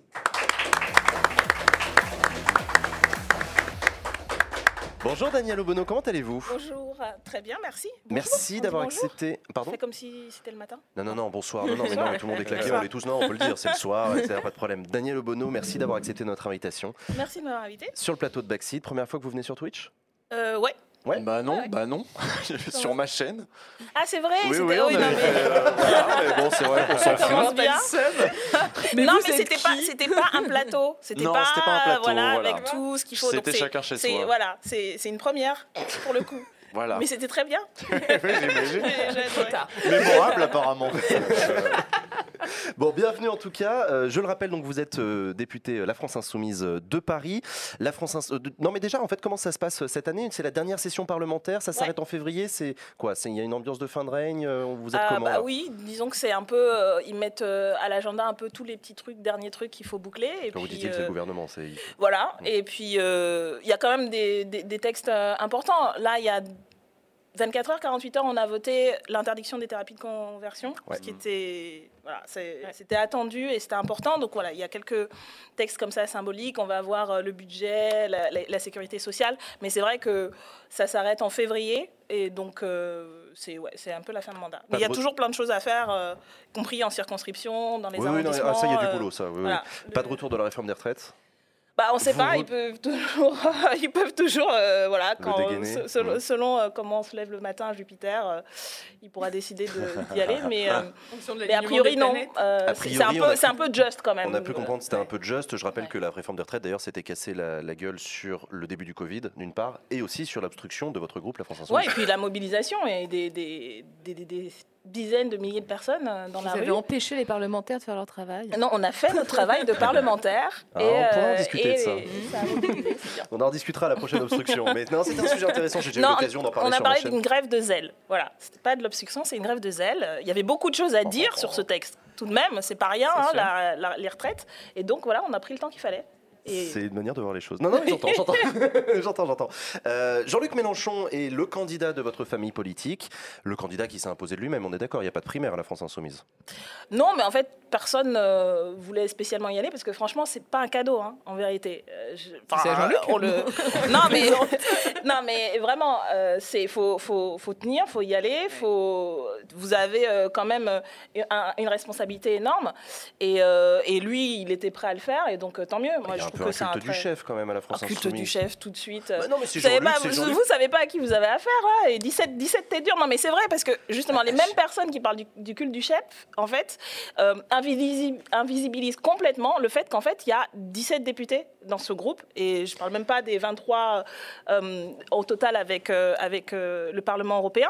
Et, et nous sommes des, des militants, nous sommes des syndicalistes, des hommes, des femmes qui avons quand même un petit peu d'expérience, même pour les plus jeunes. Et, et on s'en laisse pas compter. Et comme le dit souvent Jean-Luc, franchement, c'est pas la tête la plus dure. hein. Euh, donc, Non, non, non, je- ceux qui croient se débarrasser euh, avec Jean-Luc Mélenchon euh, du plus, des plus ténueux, en fait, il il y a, il y a de la relève. hein. C'était pas le moment de démarrer une, une guerre de succession, en fait, aussi, il y a un peu de ça. Est-ce que Jean-Luc Mélenchon, bon, finalement, c'est- c'était pas plus facile de le faire repartir parce que c'est lui qui peut faire le trait commun, le, le point commun, euh, la synthèse peut-être entre, d'un côté, je sais pas, euh, Clémentine Autain, euh, Ruffin, des gens qui ont des sensibilités un petit peu différentes. Lui, il fait la synthèse? Bah non, euh, d'abord, c'est pas une question de succession. Enfin, on n'est pas dans un. Enfin, c'est peut-être Bah, comme si, ça que même. Beaucoup cons- considèrent euh, la politique là comme un héritage et puis euh, de père en fils, etc. Non. Il se trouve que c'est quand même euh, un candidat qui a obtenu 19% lors de la précédente euh, élection. C'est pas rien quand même, ça compte. Et Oui, mais il y a il une raison pour seul. laquelle lui l'a- l'a- a, eu, euh, a eu ce résultat. Euh, il est très populaire. Il a su organiser et présider le groupe de la France Insoumise. Comme je vous dis, c'est 17 personnes et je vous assure, effectivement, c'est pas toujours simple parce qu'on a justement des, des personnalités, des sensibilités différentes. Et, et donc, il reste et il était prêt à y aller. Il aurait pu aussi dire Bon, ça y est, c'est bon, euh, j'ai déjà donné. Il était prêt à y aller, alors tant mieux. Euh, donc, euh, je crois que c'est pas une question. De, euh, de guerre de succession ou de pinaillage. C'est vraiment parce que il est euh, aujourd'hui euh, l'homme de la situation, pas simplement pour nous, mais je crois pour le pays aussi. Il y a Donc, quelqu'un euh, dans le chat qui demandait est-ce que la candidature de Jean-Luc Mélenchon fait consensus à la France Insoumise? La réponse est oui, de toute Oui, évidence. Il a une autorité sur son euh, camp. Et puis il y a plus de puis, 230 000 voilà. signatures, etc. Jean-Luc 250 Mélenchon, 000, c'est là, vrai, que vrai la France Insoumise, vous, vous, vous avez des emmerdes, mais pas celle de la guerre des chefs, c'est vrai. Ça, Oui, ça, non, de ce point de vue-là, c'est vrai que bon, bah, Jean-Luc Mélenchon fait consensus. Bah, je pense que c'est surtout aussi la cohérence de ce qu'on a à défendre. Au-delà de la personne, on a un programme. On a montré euh, depuis euh, cinq ans en tant que groupe euh, qu'on on savait à la fois être dans l'opposition et euh, être force de proposition. Et donc voilà, tout ça fait que ce qui représente au-delà de lui-même, c'est aussi euh, cette expérience-là et ces propositions-là. quoi. Gaspard. Il y a un sondage, Madame euh, Obono, que j'aimerais euh, vous, enfin, en tout cas, euh, présenter ici. Le sondage Harris Interactive euh, qui a été réalisé par Challenge euh, cette semaine et qui a placé pour la première fois Éric Zemmour deuxième devant Marine Le Pen. Euh, comment expliquez-vous aujourd'hui que les Français soient de plus en plus attirés par l'extrême droite? Est-ce que vous pensez également, euh, j'allais plus loin, que euh, la gauche a une part de responsabilité? Voire même, est-ce que le débat euh, Mélenchon-Zemmour Ah, ça fait plein de sujets. ça fait- plein de alors concentrons-nous sur la, sur la fin de ma question. Est-ce que euh, le, le fait de, de, de mettre, euh, de débattre, que Jean-Luc Mélenchon débatte face à Éric Zemmour sur BFM TV, est-ce que vous pensez que ça a pu légitimiser quelque part euh, ce candidat? Absolument pas. Je pense que ce débat était bienvenu parce que pour la première fois depuis euh, des mois et des mois, euh, quelqu'un s'est opposé frontalement à toutes les idées, les unes après les autres. Il les a démontées complètement euh, de, de, de ce euh, multirécidiviste euh, euh, qui, qui a été condamné à plusieurs reprises pour incitation à la haine. Et donc je crois que c'est ça qui qu'il s'agissait de montrer en fait devant des millions de personnes que non, euh, ce qui était dit euh, non seulement allait à l'encontre de tous nos de tous nos principes euh, républicains, démocratiques, et puis que cet homme n'avait rien à proposer. Par contre, il y a une responsabilité, et je pense que aujourd'hui, on peut tous s'accorder à dire que c'est quand même une candidature qui est montée de toutes pièces, notamment par le système médiatique. Le premier, le premier sondage où quelqu'un, on ne sait pas pourquoi, a décidé de tester, euh, de tester euh, euh, Éric Zemmour. Ça date de juillet, début juillet euh, 2021. C'est le, le journal Challenge, justement, qui a décidé, on ne sait pas pourquoi, de tester euh, euh, ce, ce personnage. Et depuis, effectivement, il y a un, il y a un emballement euh, politico-médiatique euh, qui est complètement hors de, hors de je, je pense, euh, complètement disproportionné sur la réalité, euh, y compris dans le pays. Mais- Je ne crois pas que l'ensemble du pays est extrême droitisé. Par contre, je pense que le, le, le, le milieu politique et médiatique est extrêmement droitisé. Et je pense qu'il y a une différence importante entre ces deux. Ce qui se passe dans la société, qui est grave, il y a, euh, voilà, l'extrême droite a, a une histoire dans ce pays, mais euh, ce qui se passe dans le, le- le milieu politique et, et médiatique est particulièrement euh, désastreux. Et je Daniel crois que la responsabilité, elle est là quand même. hein. Daniel Obono, quand vous entendez Christiane Taubira sur France Inter dire que le problème avec Zemmour, c'est que personne ne le marginalise, Est-ce que vous entendez ce discours-là Oui, mais c'est trop tard, ça. Enfin, nous, on a, on a, on a, on aussi pris. bah, oui, on a Bah quand oui, même oui. pris acte. Euh, c'est pas, c'est pas nous qui avons légitimé euh, Éric Zemmour. D'abord, effectivement, ces idées ont été légitimées, notamment par le gouvernement actuel. Je suis désolée. Moi, j'ai commencé le mandat euh, en, en me battant pour mon groupe contre la loi asile-immigration euh, de, de- de Macron et de, de Gérard Collomb, qui était à ce moment-là euh, ministre de l'Intérieur, et où on entendait bah, les propos qui étaient jusqu'à présent cantonnés à l'extrême droite sur l'invasion euh, euh, de, de- de l'immigration, etc. Et, euh, et à l'époque même, Marine Le Pen et, et, et l'extrême droite euh, italienne avait dit on est super content parce que la Macronie euh, aujourd'hui met en place euh, euh, une partie de notre programme. Alors on pourrait même remonter avant sur, sur le fait que ces idées-là et ces politiques ont été euh, légitimées, ont été normalisées depuis bien plus enfant, bien, bien avant. Et c'est vrai qu'il y a une accélération assez, assez, euh, assez forte ces dernières années. Et juste rappeler aussi que ça fait aussi partie de la stratégie d'Emmanuel Macron. Il l'avait dit il y a deux ans en disant en gros, il faut que j'ai Marine Le Pen en face de moi au deuxième tour pour pouvoir espérer gagner. Et donc, on va mettre sur le devant de la scène tous les débats et les questions On en que pose euh, l'extrême On en droite. reparlera parce Et- que si, si Macron a ces stratégies-là, c'est aussi parce qu'il n'a pas peur de la gauche. Mais c'est parce que Oui, voilà. alors Mais après, ça, ça, oui, on en parlera. Il y a pourra Léa qui a parler une question d'abord. euh, ouais. Ouais, je vais- j'aimerais bien qu'on profite peut-être de la demi-heure qui nous reste pour pas parler de Zemmour, pour pas parler d'immigration, pour pas parler de Marine Le Pen et pour pas parler de Jean-Luc Mélenchon. Parce que moi, ce que j'ai envie de savoir, j'ai envie de parler de vous, ouais, effectivement. Non, et, et vous, et, et puis toute l'équipe de la France Insoumise, les militantes, les militants, les députés, bref, tout, tout, euh, tout, cet appareil qui est quand même un appareil qui s'est construit assez, euh, assez euh, comment dire, de manière organique. C'est assez intéressant parce que vous parlez beaucoup de renouveau politique. Vous, vous veniez avec cette promesse. Bon, finalement, c'est vrai que moi, je trouve pas ça super séduisant que ce soit Jean-Luc Mélenchon qui l'incarne, mais peu importe. Et c'est pour ça que je voulais vous, interroger là-dessus. Comment est-ce que vous entendez, vous, en tant que, que député aujourd'hui, et puis demain en campagne, euh, et surtout en tant que vous, Daniel Obono, avec toute l'identité qui est la vôtre, et aussi les autres personnes de, la- de, de j'allais dire la République en marche, pardon, de la France insoumise, comment vous allez faire campagne? Comment vous entendez avoir euh, de la visibilité dans cette campagne? Parce que vous allez faire campagne dans tous les cas, mais comment vous faites campagne quand on a effectivement finalement les médias et les projecteurs qui sont rivés vers euh, Zemmour, Le Pen, mais aussi votre propre chef? Comment est-ce que vous, vous arrivez à vivre Bah, on- politiquement, médiatiquement dans des, dans des moments pareils? Déjà, on a quand même une expérience de la campagne précédente où, même si euh, le contraire a, a pas arrêté d'être dit, Jean-Luc Mélenchon n'était pas seul. Il y a, et on ne sort pas de l'œuvre, quoi. Euh, une bonne partie de celles et ceux qui sont aujourd'hui ou des élus ou euh, des, des militants étaient déjà là en, en- en 2017. Donc, et le deuxième point, c'est quand même dire, alors l'espace médiatique, il est important, et nous, on mène une bataille là-dessus, mais une campagne, quand même, c'est euh, aller vers les gens, c'est être sur le terrain, c'est convaincre euh, la majorité de la population.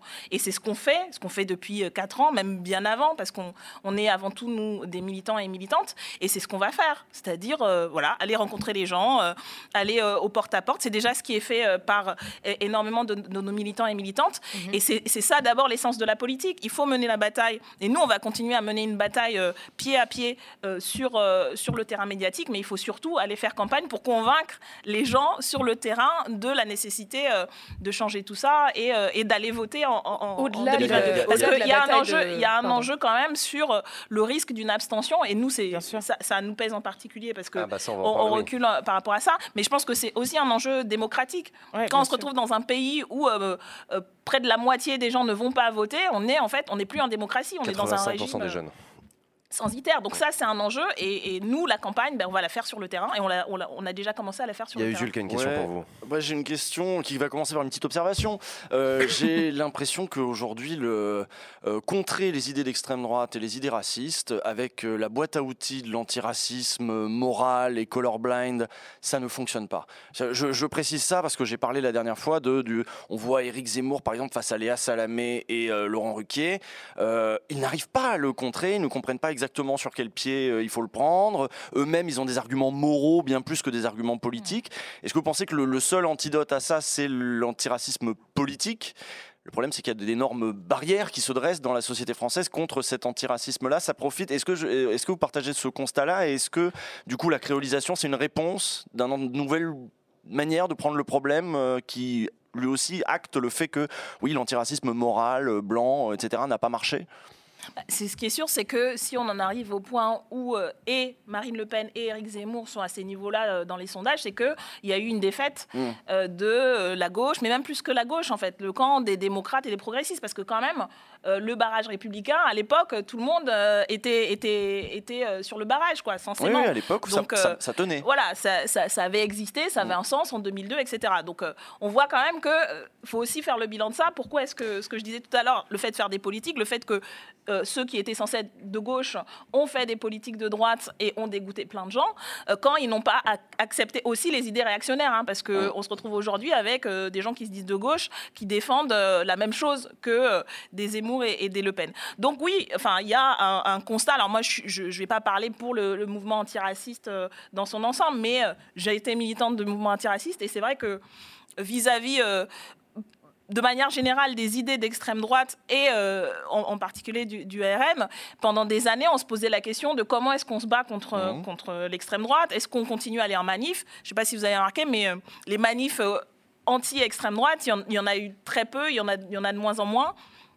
Il y a eu par contre une mobilisation, et c'est quand même importante, et ça c'est peut-être aussi euh, le, retour d'une remobilisation, euh, le 12 juin, euh, avec un, certain nombre d'associations. Ça n'a pas été simple de la monter, justement parce qu'on revient de loin. Quoi. Donc on est en train de reconstituer, je pense, en ce moment, aussi bah, des, de- des barrages et un front antiraciste, anti- anti-extrême droite.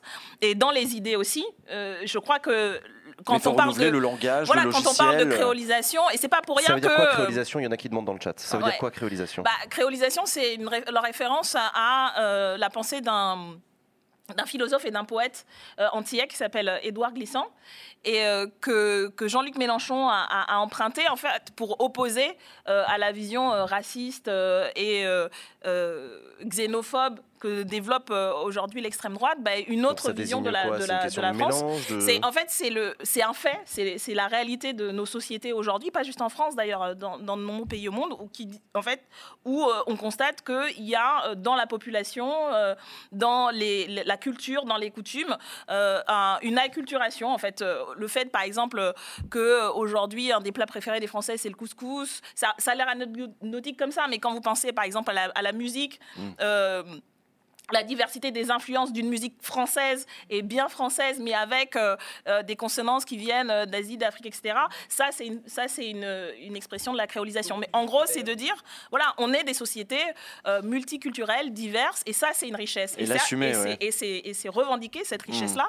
C'est pas un projet politique parce que c'est un fait, c'est un fait sociologique, c'est un fait culturel, scientifique, mais c'est de dire, bah ouais, nous, on est fiers de qui on est, d'où on vient, et il n'y a pas de problème en fait. Il est où le problème?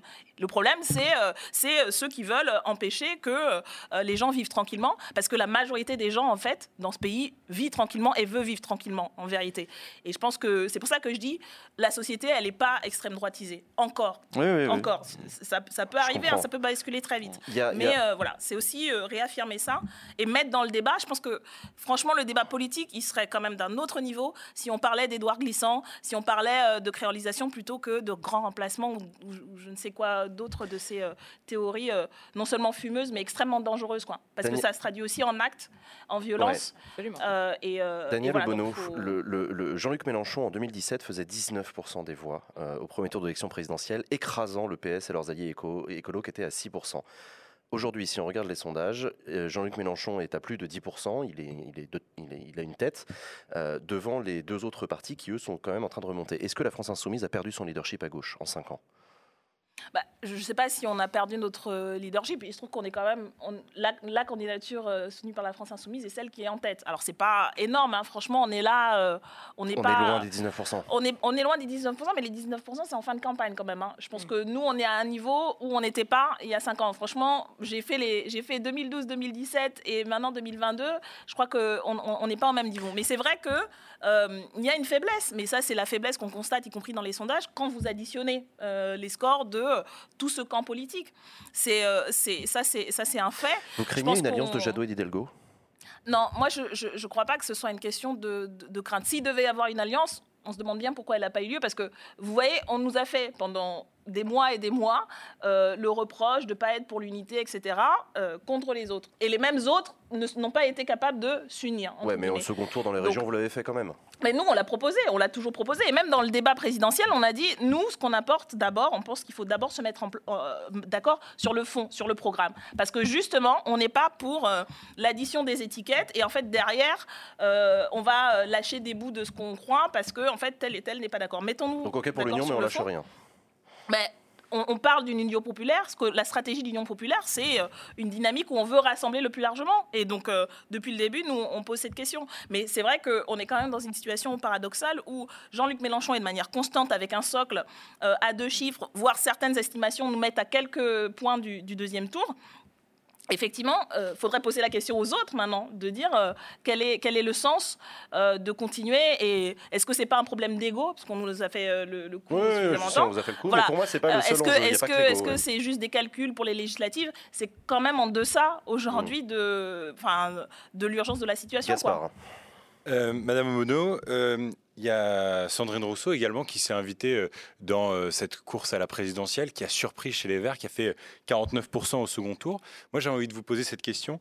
Euh, est-ce que euh, finalement, vous trouveriez soit, est-ce que vous, personnellement, vous trouveriez ça souhaitable euh, que Sandrine Rousseau puisse possiblement se rapprocher euh, des Insoumis, de Jean-Luc Mélenchon, euh, sachant que vous, à la limite, sa fidélité envers euh, le Parti des Verts euh, vous importe relativement peu et vous êtes dans une dynamique où vous cherchez peut-être à renforcer euh, vos voix. Vous trouveriez ça souhaitable que Sandrine Rousseau éventuellement euh, euh, s'allie à Jean-Luc Mélenchon?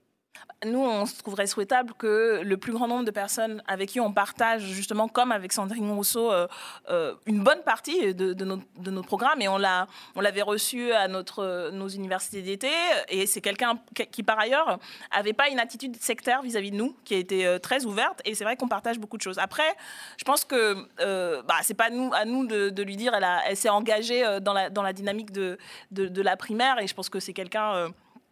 Euh, de, juste et d'honnête et qu'elle ira euh, euh, au bout de son, de son engagement. Mais je, je crois qu'à un moment donné, tout le monde devra se poser la question de quel est le sens de euh, euh, continuer à vouloir absolument marquer son petit euh, périmètre quand il y a un enjeu comme celle de, de la présidentielle de 2022 avec le risque non seulement Macron mais aussi le risque de l'extrême droite.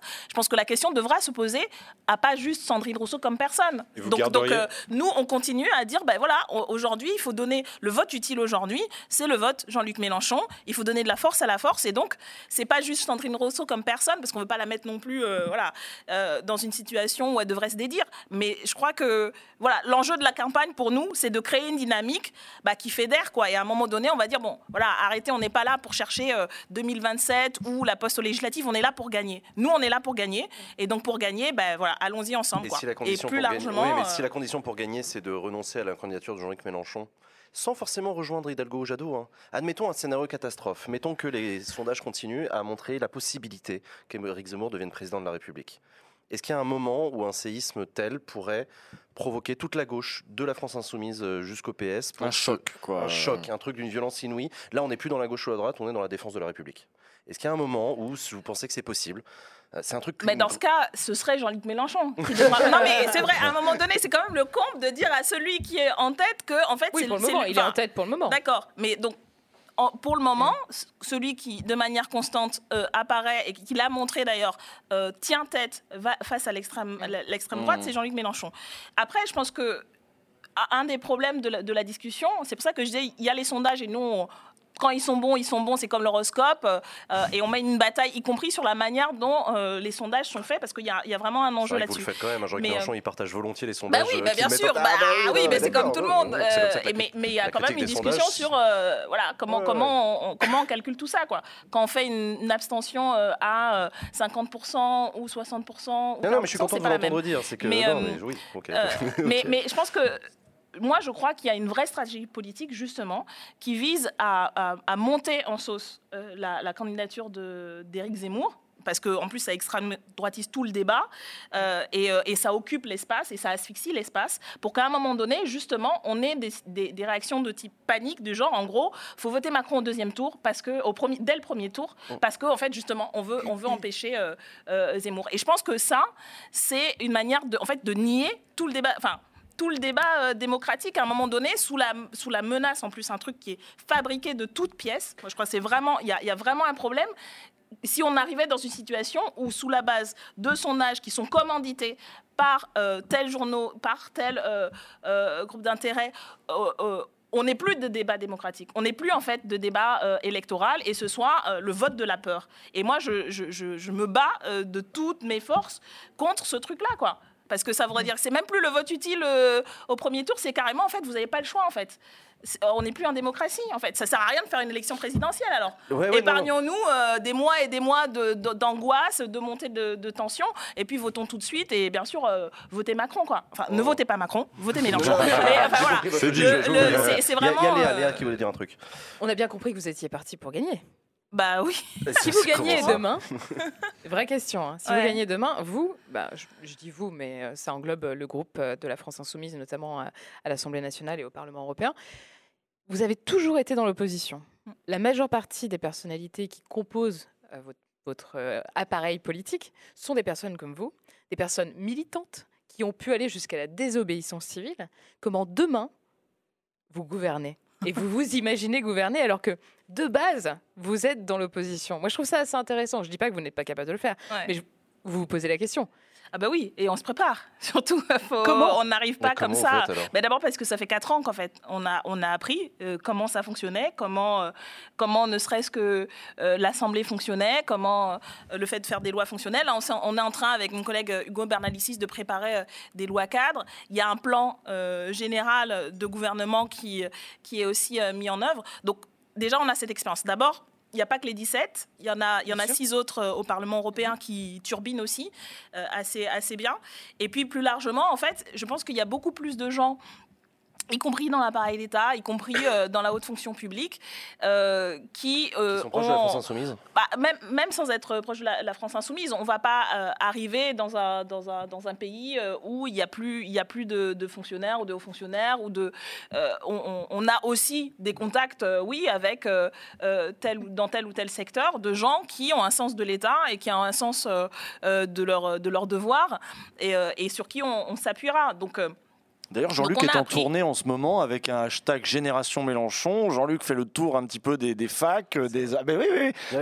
C'est ouais. Aussi ça un petit peu l'idée, c'est de faire accéder une nouvelle génération aussi euh, au pouvoir et puis de, de se reposer évidemment sur la jeunesse pour remporter le scrutin, mais aussi de dire allez, il y, a- il y a aussi. Ah bah euh. Mais euh, il nous faut une jeunesse Nous, notre- qualifiée. euh, Mais nous, notre, ce que, l'on dit, au cœur de ce que l'on dit, c'est que nous faisons face aujourd'hui à un défi civilisationnel majeur, Mmh. celui de l'adaptation de nos sociétés Mhm. au changement climatique. Pour ça, il faut qu'on soit tous ensemble. Voilà pourquoi toutes les théories qui visent à mettre les uns et les autres euh, pointés du doigt, stigmatisés, sont euh, dévastatrices, non seulement pour les personnes qui sont ciblées, mais pour toute la société. Donc, on serre les coudes tous ensemble.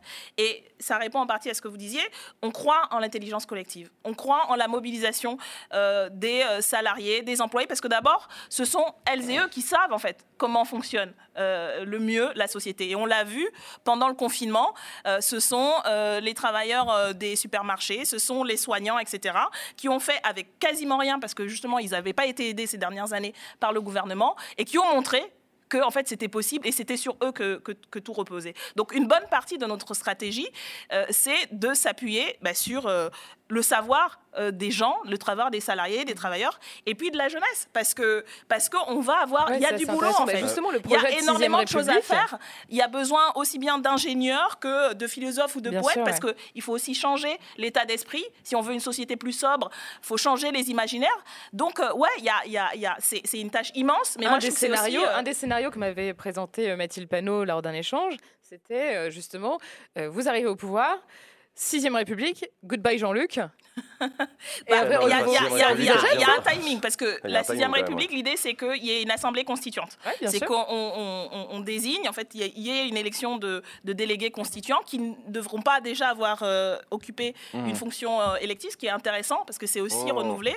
Et puis qui se met au boulot pour ben, refonder euh, la base qui fait, qui fait, euh, qui fait lien euh, et une base politique, sociale, écologique. Mais pendant ce Et en même temps, Ouais, ben, on a un gouvernement, on a un mandat, et puis il y a du boulot, quoi. Euh, franchement, sur, sur tous les sujets. L'urgence sociale, euh, parce que aujourd'hui, euh, après, avoir bien laissé augmenter le, prix du gaz, d'énergie, de, de l'électricité, ils font semblant euh, de mettre, euh, de un blocage des prix. Nous, on proposait le, blo- le blocage non seulement des prix de l'énergie, mais de l'alimentaire. Oui, c'est trop tard de toute Il y façon. a, il y a- y des millions, on- des millions de personnes ont, ont basculé dans la pauvreté. Donc, il y a une urgence sociale, un- un- une série de mesures à mettre en place. Et ça, ça peut être fait tout de suite. Et puis, enclencher bah, les, les- les- les- les changements de fond qui, vont, qui, qui doivent amener à une bifurcation éco- écologique. Donc, ouais, il y a un boulot de refondation et puis il y a un boulot euh, d'urgence. Et pour ça, il y a besoin de tout le monde. Gaspard. Euh, Est-ce que quand on voit Jean-Luc Mélenchon qui va à l'ESCP, qui va à Sciences Po, plutôt des écoles de commerce ou alors des écoles où on retrouve quand même une catégorie de jeunes CSP+, qui en plus de ça, on le sait aujourd'hui, est se retrouve pas mal dans les idées d'Éric Zemmour, euh, la génération Z aussi. Il y a, il y a une, il y a une petite partie de, de jeunes en, en école de commerce. Bah, Sciences Po, c'est aussi devenu Ouais, aujourd'hui une école de commerce Ah en ouais, vérité. hein. Il y a beaucoup, enfin, il y a une bonne partie de la fac qui, qui s'est transformée comme ça. Est-ce que c'est pour justement peut-être aller séduire des jeunes qui euh, sont séduits par des euh, discours radicaux euh, ou des discours euh, euh, qui, qui en ont marre des, des politiques actuelles et qui cherchent justement une, forme de radicalité dans la politique euh, moderne, vous pensez? Bah, D'abord, nous, on ne fait pas d'opération de séduction.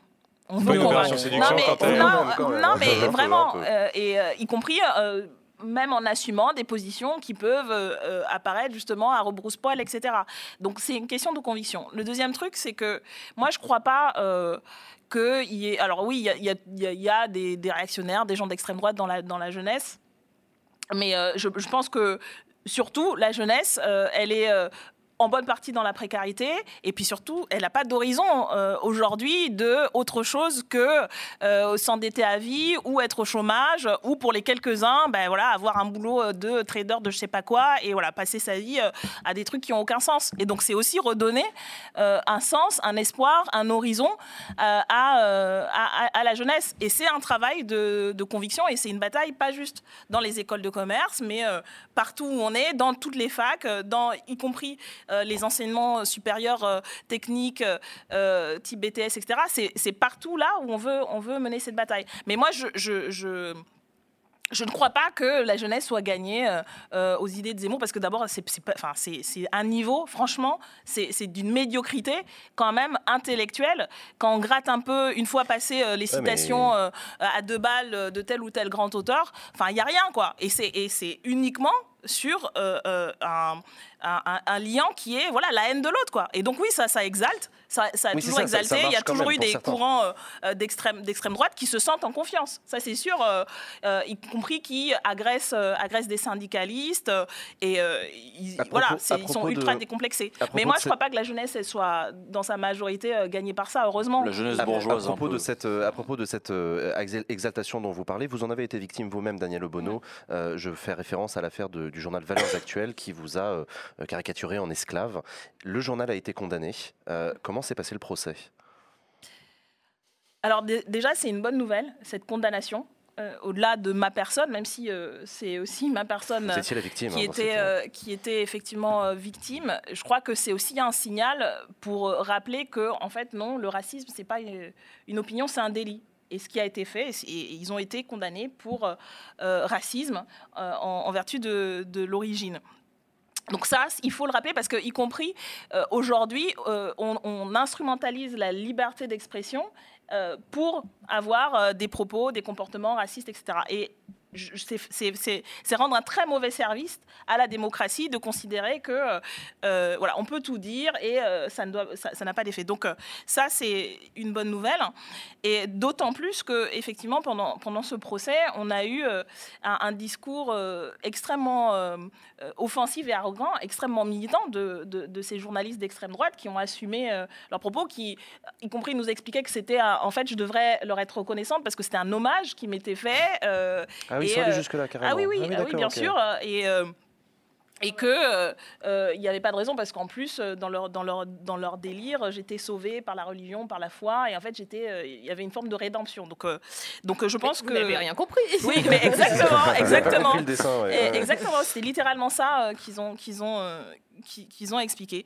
Et euh, donc, euh, moi, c'est la première fois que je me retrouvais euh, Mais- de ce côté-là du tribunal, parce que j'avais eu l'occasion de participer en tant que député de la commission des lois, et c'était assez, c'est assez impressionnant, Mais c'est assez violent aussi. Pour autant, est-ce que les condamnations pour incitation à la haine raciale ont un effet Enfin, est-ce que, est-ce que ça les empêchera de continuer? Je fais référence à Eric Zemmour qui, bien que condamné à la- pour incitation à la haine raciale, continue à venir sur le plateau télé. Non, ça, que- la- mais ça, c'est la responsabilité des gens qui l'invitent. hein. Oui, Je veux dire, qui- à un moment donné, quand, des- pas peur de quand, des- quand, quand, des- quand on décide de blacklister des gens, ils sont blacklistés. Donc, euh, un- la question, c'est pourquoi il y a aujourd'hui tant de médias qui l'invitent, d'une part. Parce qu'ils ont pas peur de la justice.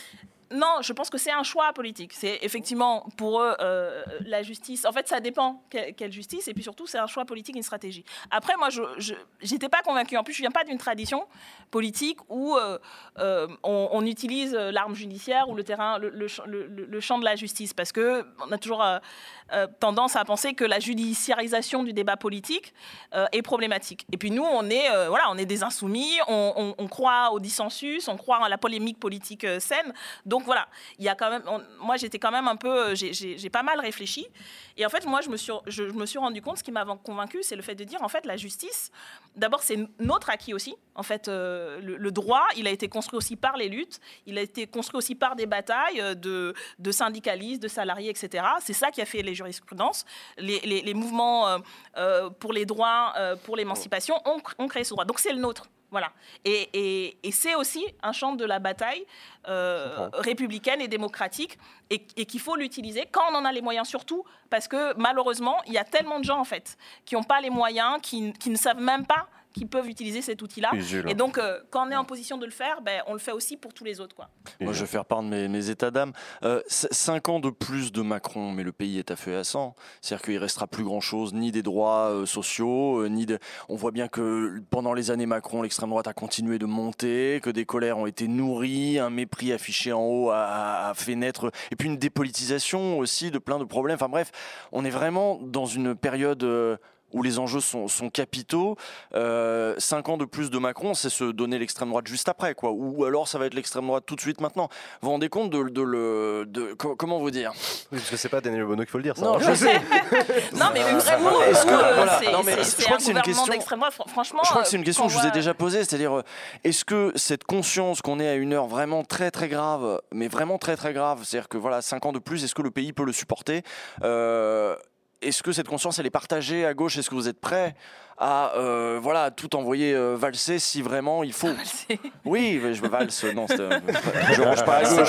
c'est pas la bonne danse, euh, non. Mais alors, moi, je, je pense Voilà. que, et, et ça rejoint ce que vous disiez tout à l'heure sur la jeunesse et la radicalité. Je crois qu'il y a un- aujourd'hui un niveau d'exigence. Je pense notamment au mouvement. Euh, pour euh, de- des jeunes pour le climat euh, qui ont un niveau d'exigence et qui s'en laissent plus compter quoi. Tout le blabla euh, sur les, les grands sommets etc qui disent euh, en fait non quoi on veut un vrai changement. Donc ça ça met aussi la barre assez haut. Je pense pendant ces, enfin, ces, cinq, ces cinq ans c'est cinq ans de, de violence politique et sociale de casse sociale mais c'est aussi cinq ans de mobilisation. Enfin les deux derniers grands mouvements Bien dans sûr. ce pays c'était les gilets jaunes et la, la réforme des retraites.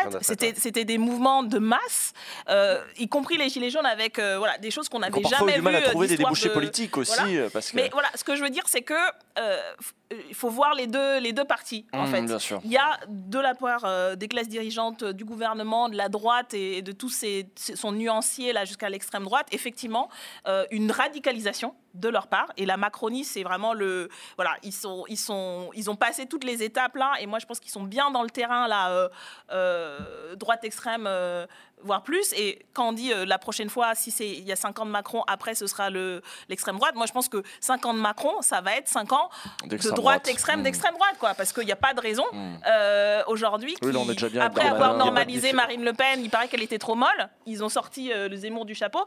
C'est pas dit qu'on n'ait pas des, des, Pour vous, des c'est trucs un peu qui a inventé Zemmour Mais euh, non, non, je, je dis pas que c'est eux qui Non, non, ont, mais qui c'est ont un inventé le- Ouais, je pense qu'il y a une stratégie. Quand Macron dit, voilà, il faut mettre les thématiques de l'extrême droite euh, sur, euh, sur, le, sur le, Dans le dans débat le débat politique. public et politique, bah, on voit quand même que c'est une chose Bolloré et CNews euh, qui jouent à domicile, mais voilà, de s'entend BFM à, avec, à- à euh, tout le reste, voilà, je pense que ils, le- ils le font pas, ils le font pas euh, sans euh, sentir un Léa. peu du sommet et, et du château qu'il y a, il y, a, il y a un OK pour ça. Quoi. Léa. Mais juste, voilà, vraiment, je crois qu'il y a de leur part une radicalisation et que de l'autre côté, il y a un niveau d'exigence aujourd'hui Mhm. dans le peuple, dans la, dans la Absolument. jeunesse, qui est sain, qui est juste. Et donc, voilà, l'enjeu, c'est que cette colère-là, ben, elle se traduit, euh, se traduise aussi dans les urnes. Quoi. Après, ça, c'est notre boulot de convaincre les gens Ouais. d'y aller. Quoi, de... Je suis tout à fait d'accord avec vous sur euh, l'exigence, notamment de, de la jeunesse. On dit que la, la jeunesse se dépolitise, etc. Je ne pense pas du tout. Moi, je pense que le, le- le problème, c'est un peu l'offre politique qui manque euh, de renouvellement. Qu'est-ce que vous faites aujourd'hui pour, euh, pour renouveler l'offre politique, notamment la France insoumise, sincèrement? Bah, Parce que, écoutez, enfin, je suis désolée, que- encore une fois, je ne voulais pas revenir là-dessus, mais Bah, ils font l'union populaire. oui, oui, Non, mais pas que ça. Parce que, bon, Malheureusement, votre, votre, votre, votre leader aujourd'hui et celui qui va représenter votre parti, euh, c'est un vieux monsieur qui est quand même euh, un vieux briscard de la politique, faut quand même le dire, qui est, reste un vieux mec blanc, quoi. Enfin, Oui, bah, je suis Sanders- désolée, Sanders mais aussi, c'est une et ça pouvait réalité. prendre aussi, tu vois. Je peux poser ma question. Oui, mais, mais j'ai l'impression Moi, je qu'on l'a pense déjà pas. eu cette question. Bah oui, mais Non, moi, mais déjà- moi, je toi je penses que ça fonctionne, moi je pense que ça ne fonctionne pas. Moi, je pense qu'on en est là, on va faire avec ce qu'on a. Pour moi, bah oui, ok. C'est Toi, Daniel si tu veux, qui va répondre parce que c'est elle qu'on Moi, typiquement, comment vous faites pour me convaincre Me dire, bah, si Léa, en fait, euh, Jean-Luc Mélenchon, c'est un renouvellement de la, la politique. Mais je vais pas vous dire que Jean-Luc De Mélenchon. l'offre politique, C'est pardon. pas Jean-Luc Mélenchon un renouvellement de l'offre politique, mais je crois que en cinq ans, les nouveaux visages de la politique, le renouvellement, il a été beaucoup quand même du côté de la France insoumise. Que ce soit Mathilde Panot, qui est notre vice-présidente du groupe à l'Assemblée nationale, elle a, elle a, elle a même pas 30 ans, cette meuf, extraordinaire. Tout le monde connaît beaucoup plus Adrien Quatennens, mais je pouvais vous parler euh, de Clémence Guettet, je pouvais parler de Leila Chaibi.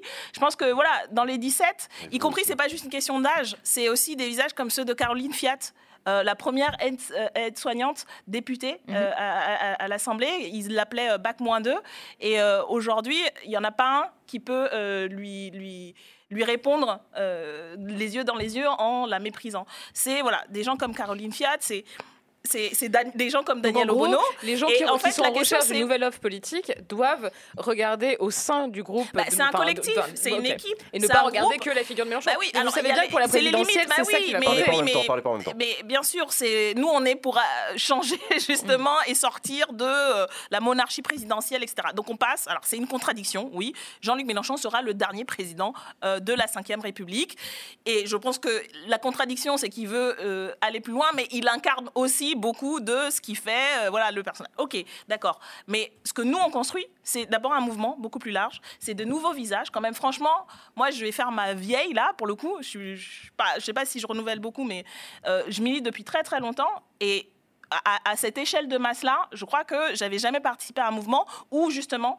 il y a ces nouveaux visages et euh, il y a cette diversité-là. Elle n'est pas. voilà. Mais je pense qu'on a fait notre part et que surtout l'enjeu c'est de dire ben en fait il faut venir quoi. Enfin faut y aller. Je veux dire là, euh, comme je disais, il y a du boulot quoi. Il y a de quoi faire et on veut aussi créer une campagne où bah, les gens ils s'investissent et euh, les femmes notamment parce que ça ça, ça reste un gros boulot euh, et, et de faire en sorte que ben voilà quoi on, on y va on, on a un monde enfin pas un pays et un monde à, à- à changer et à gagner donc euh, c'est aussi un appel et voilà. Daniel Obono, est-ce qu'il existe un privilège blanc selon vous?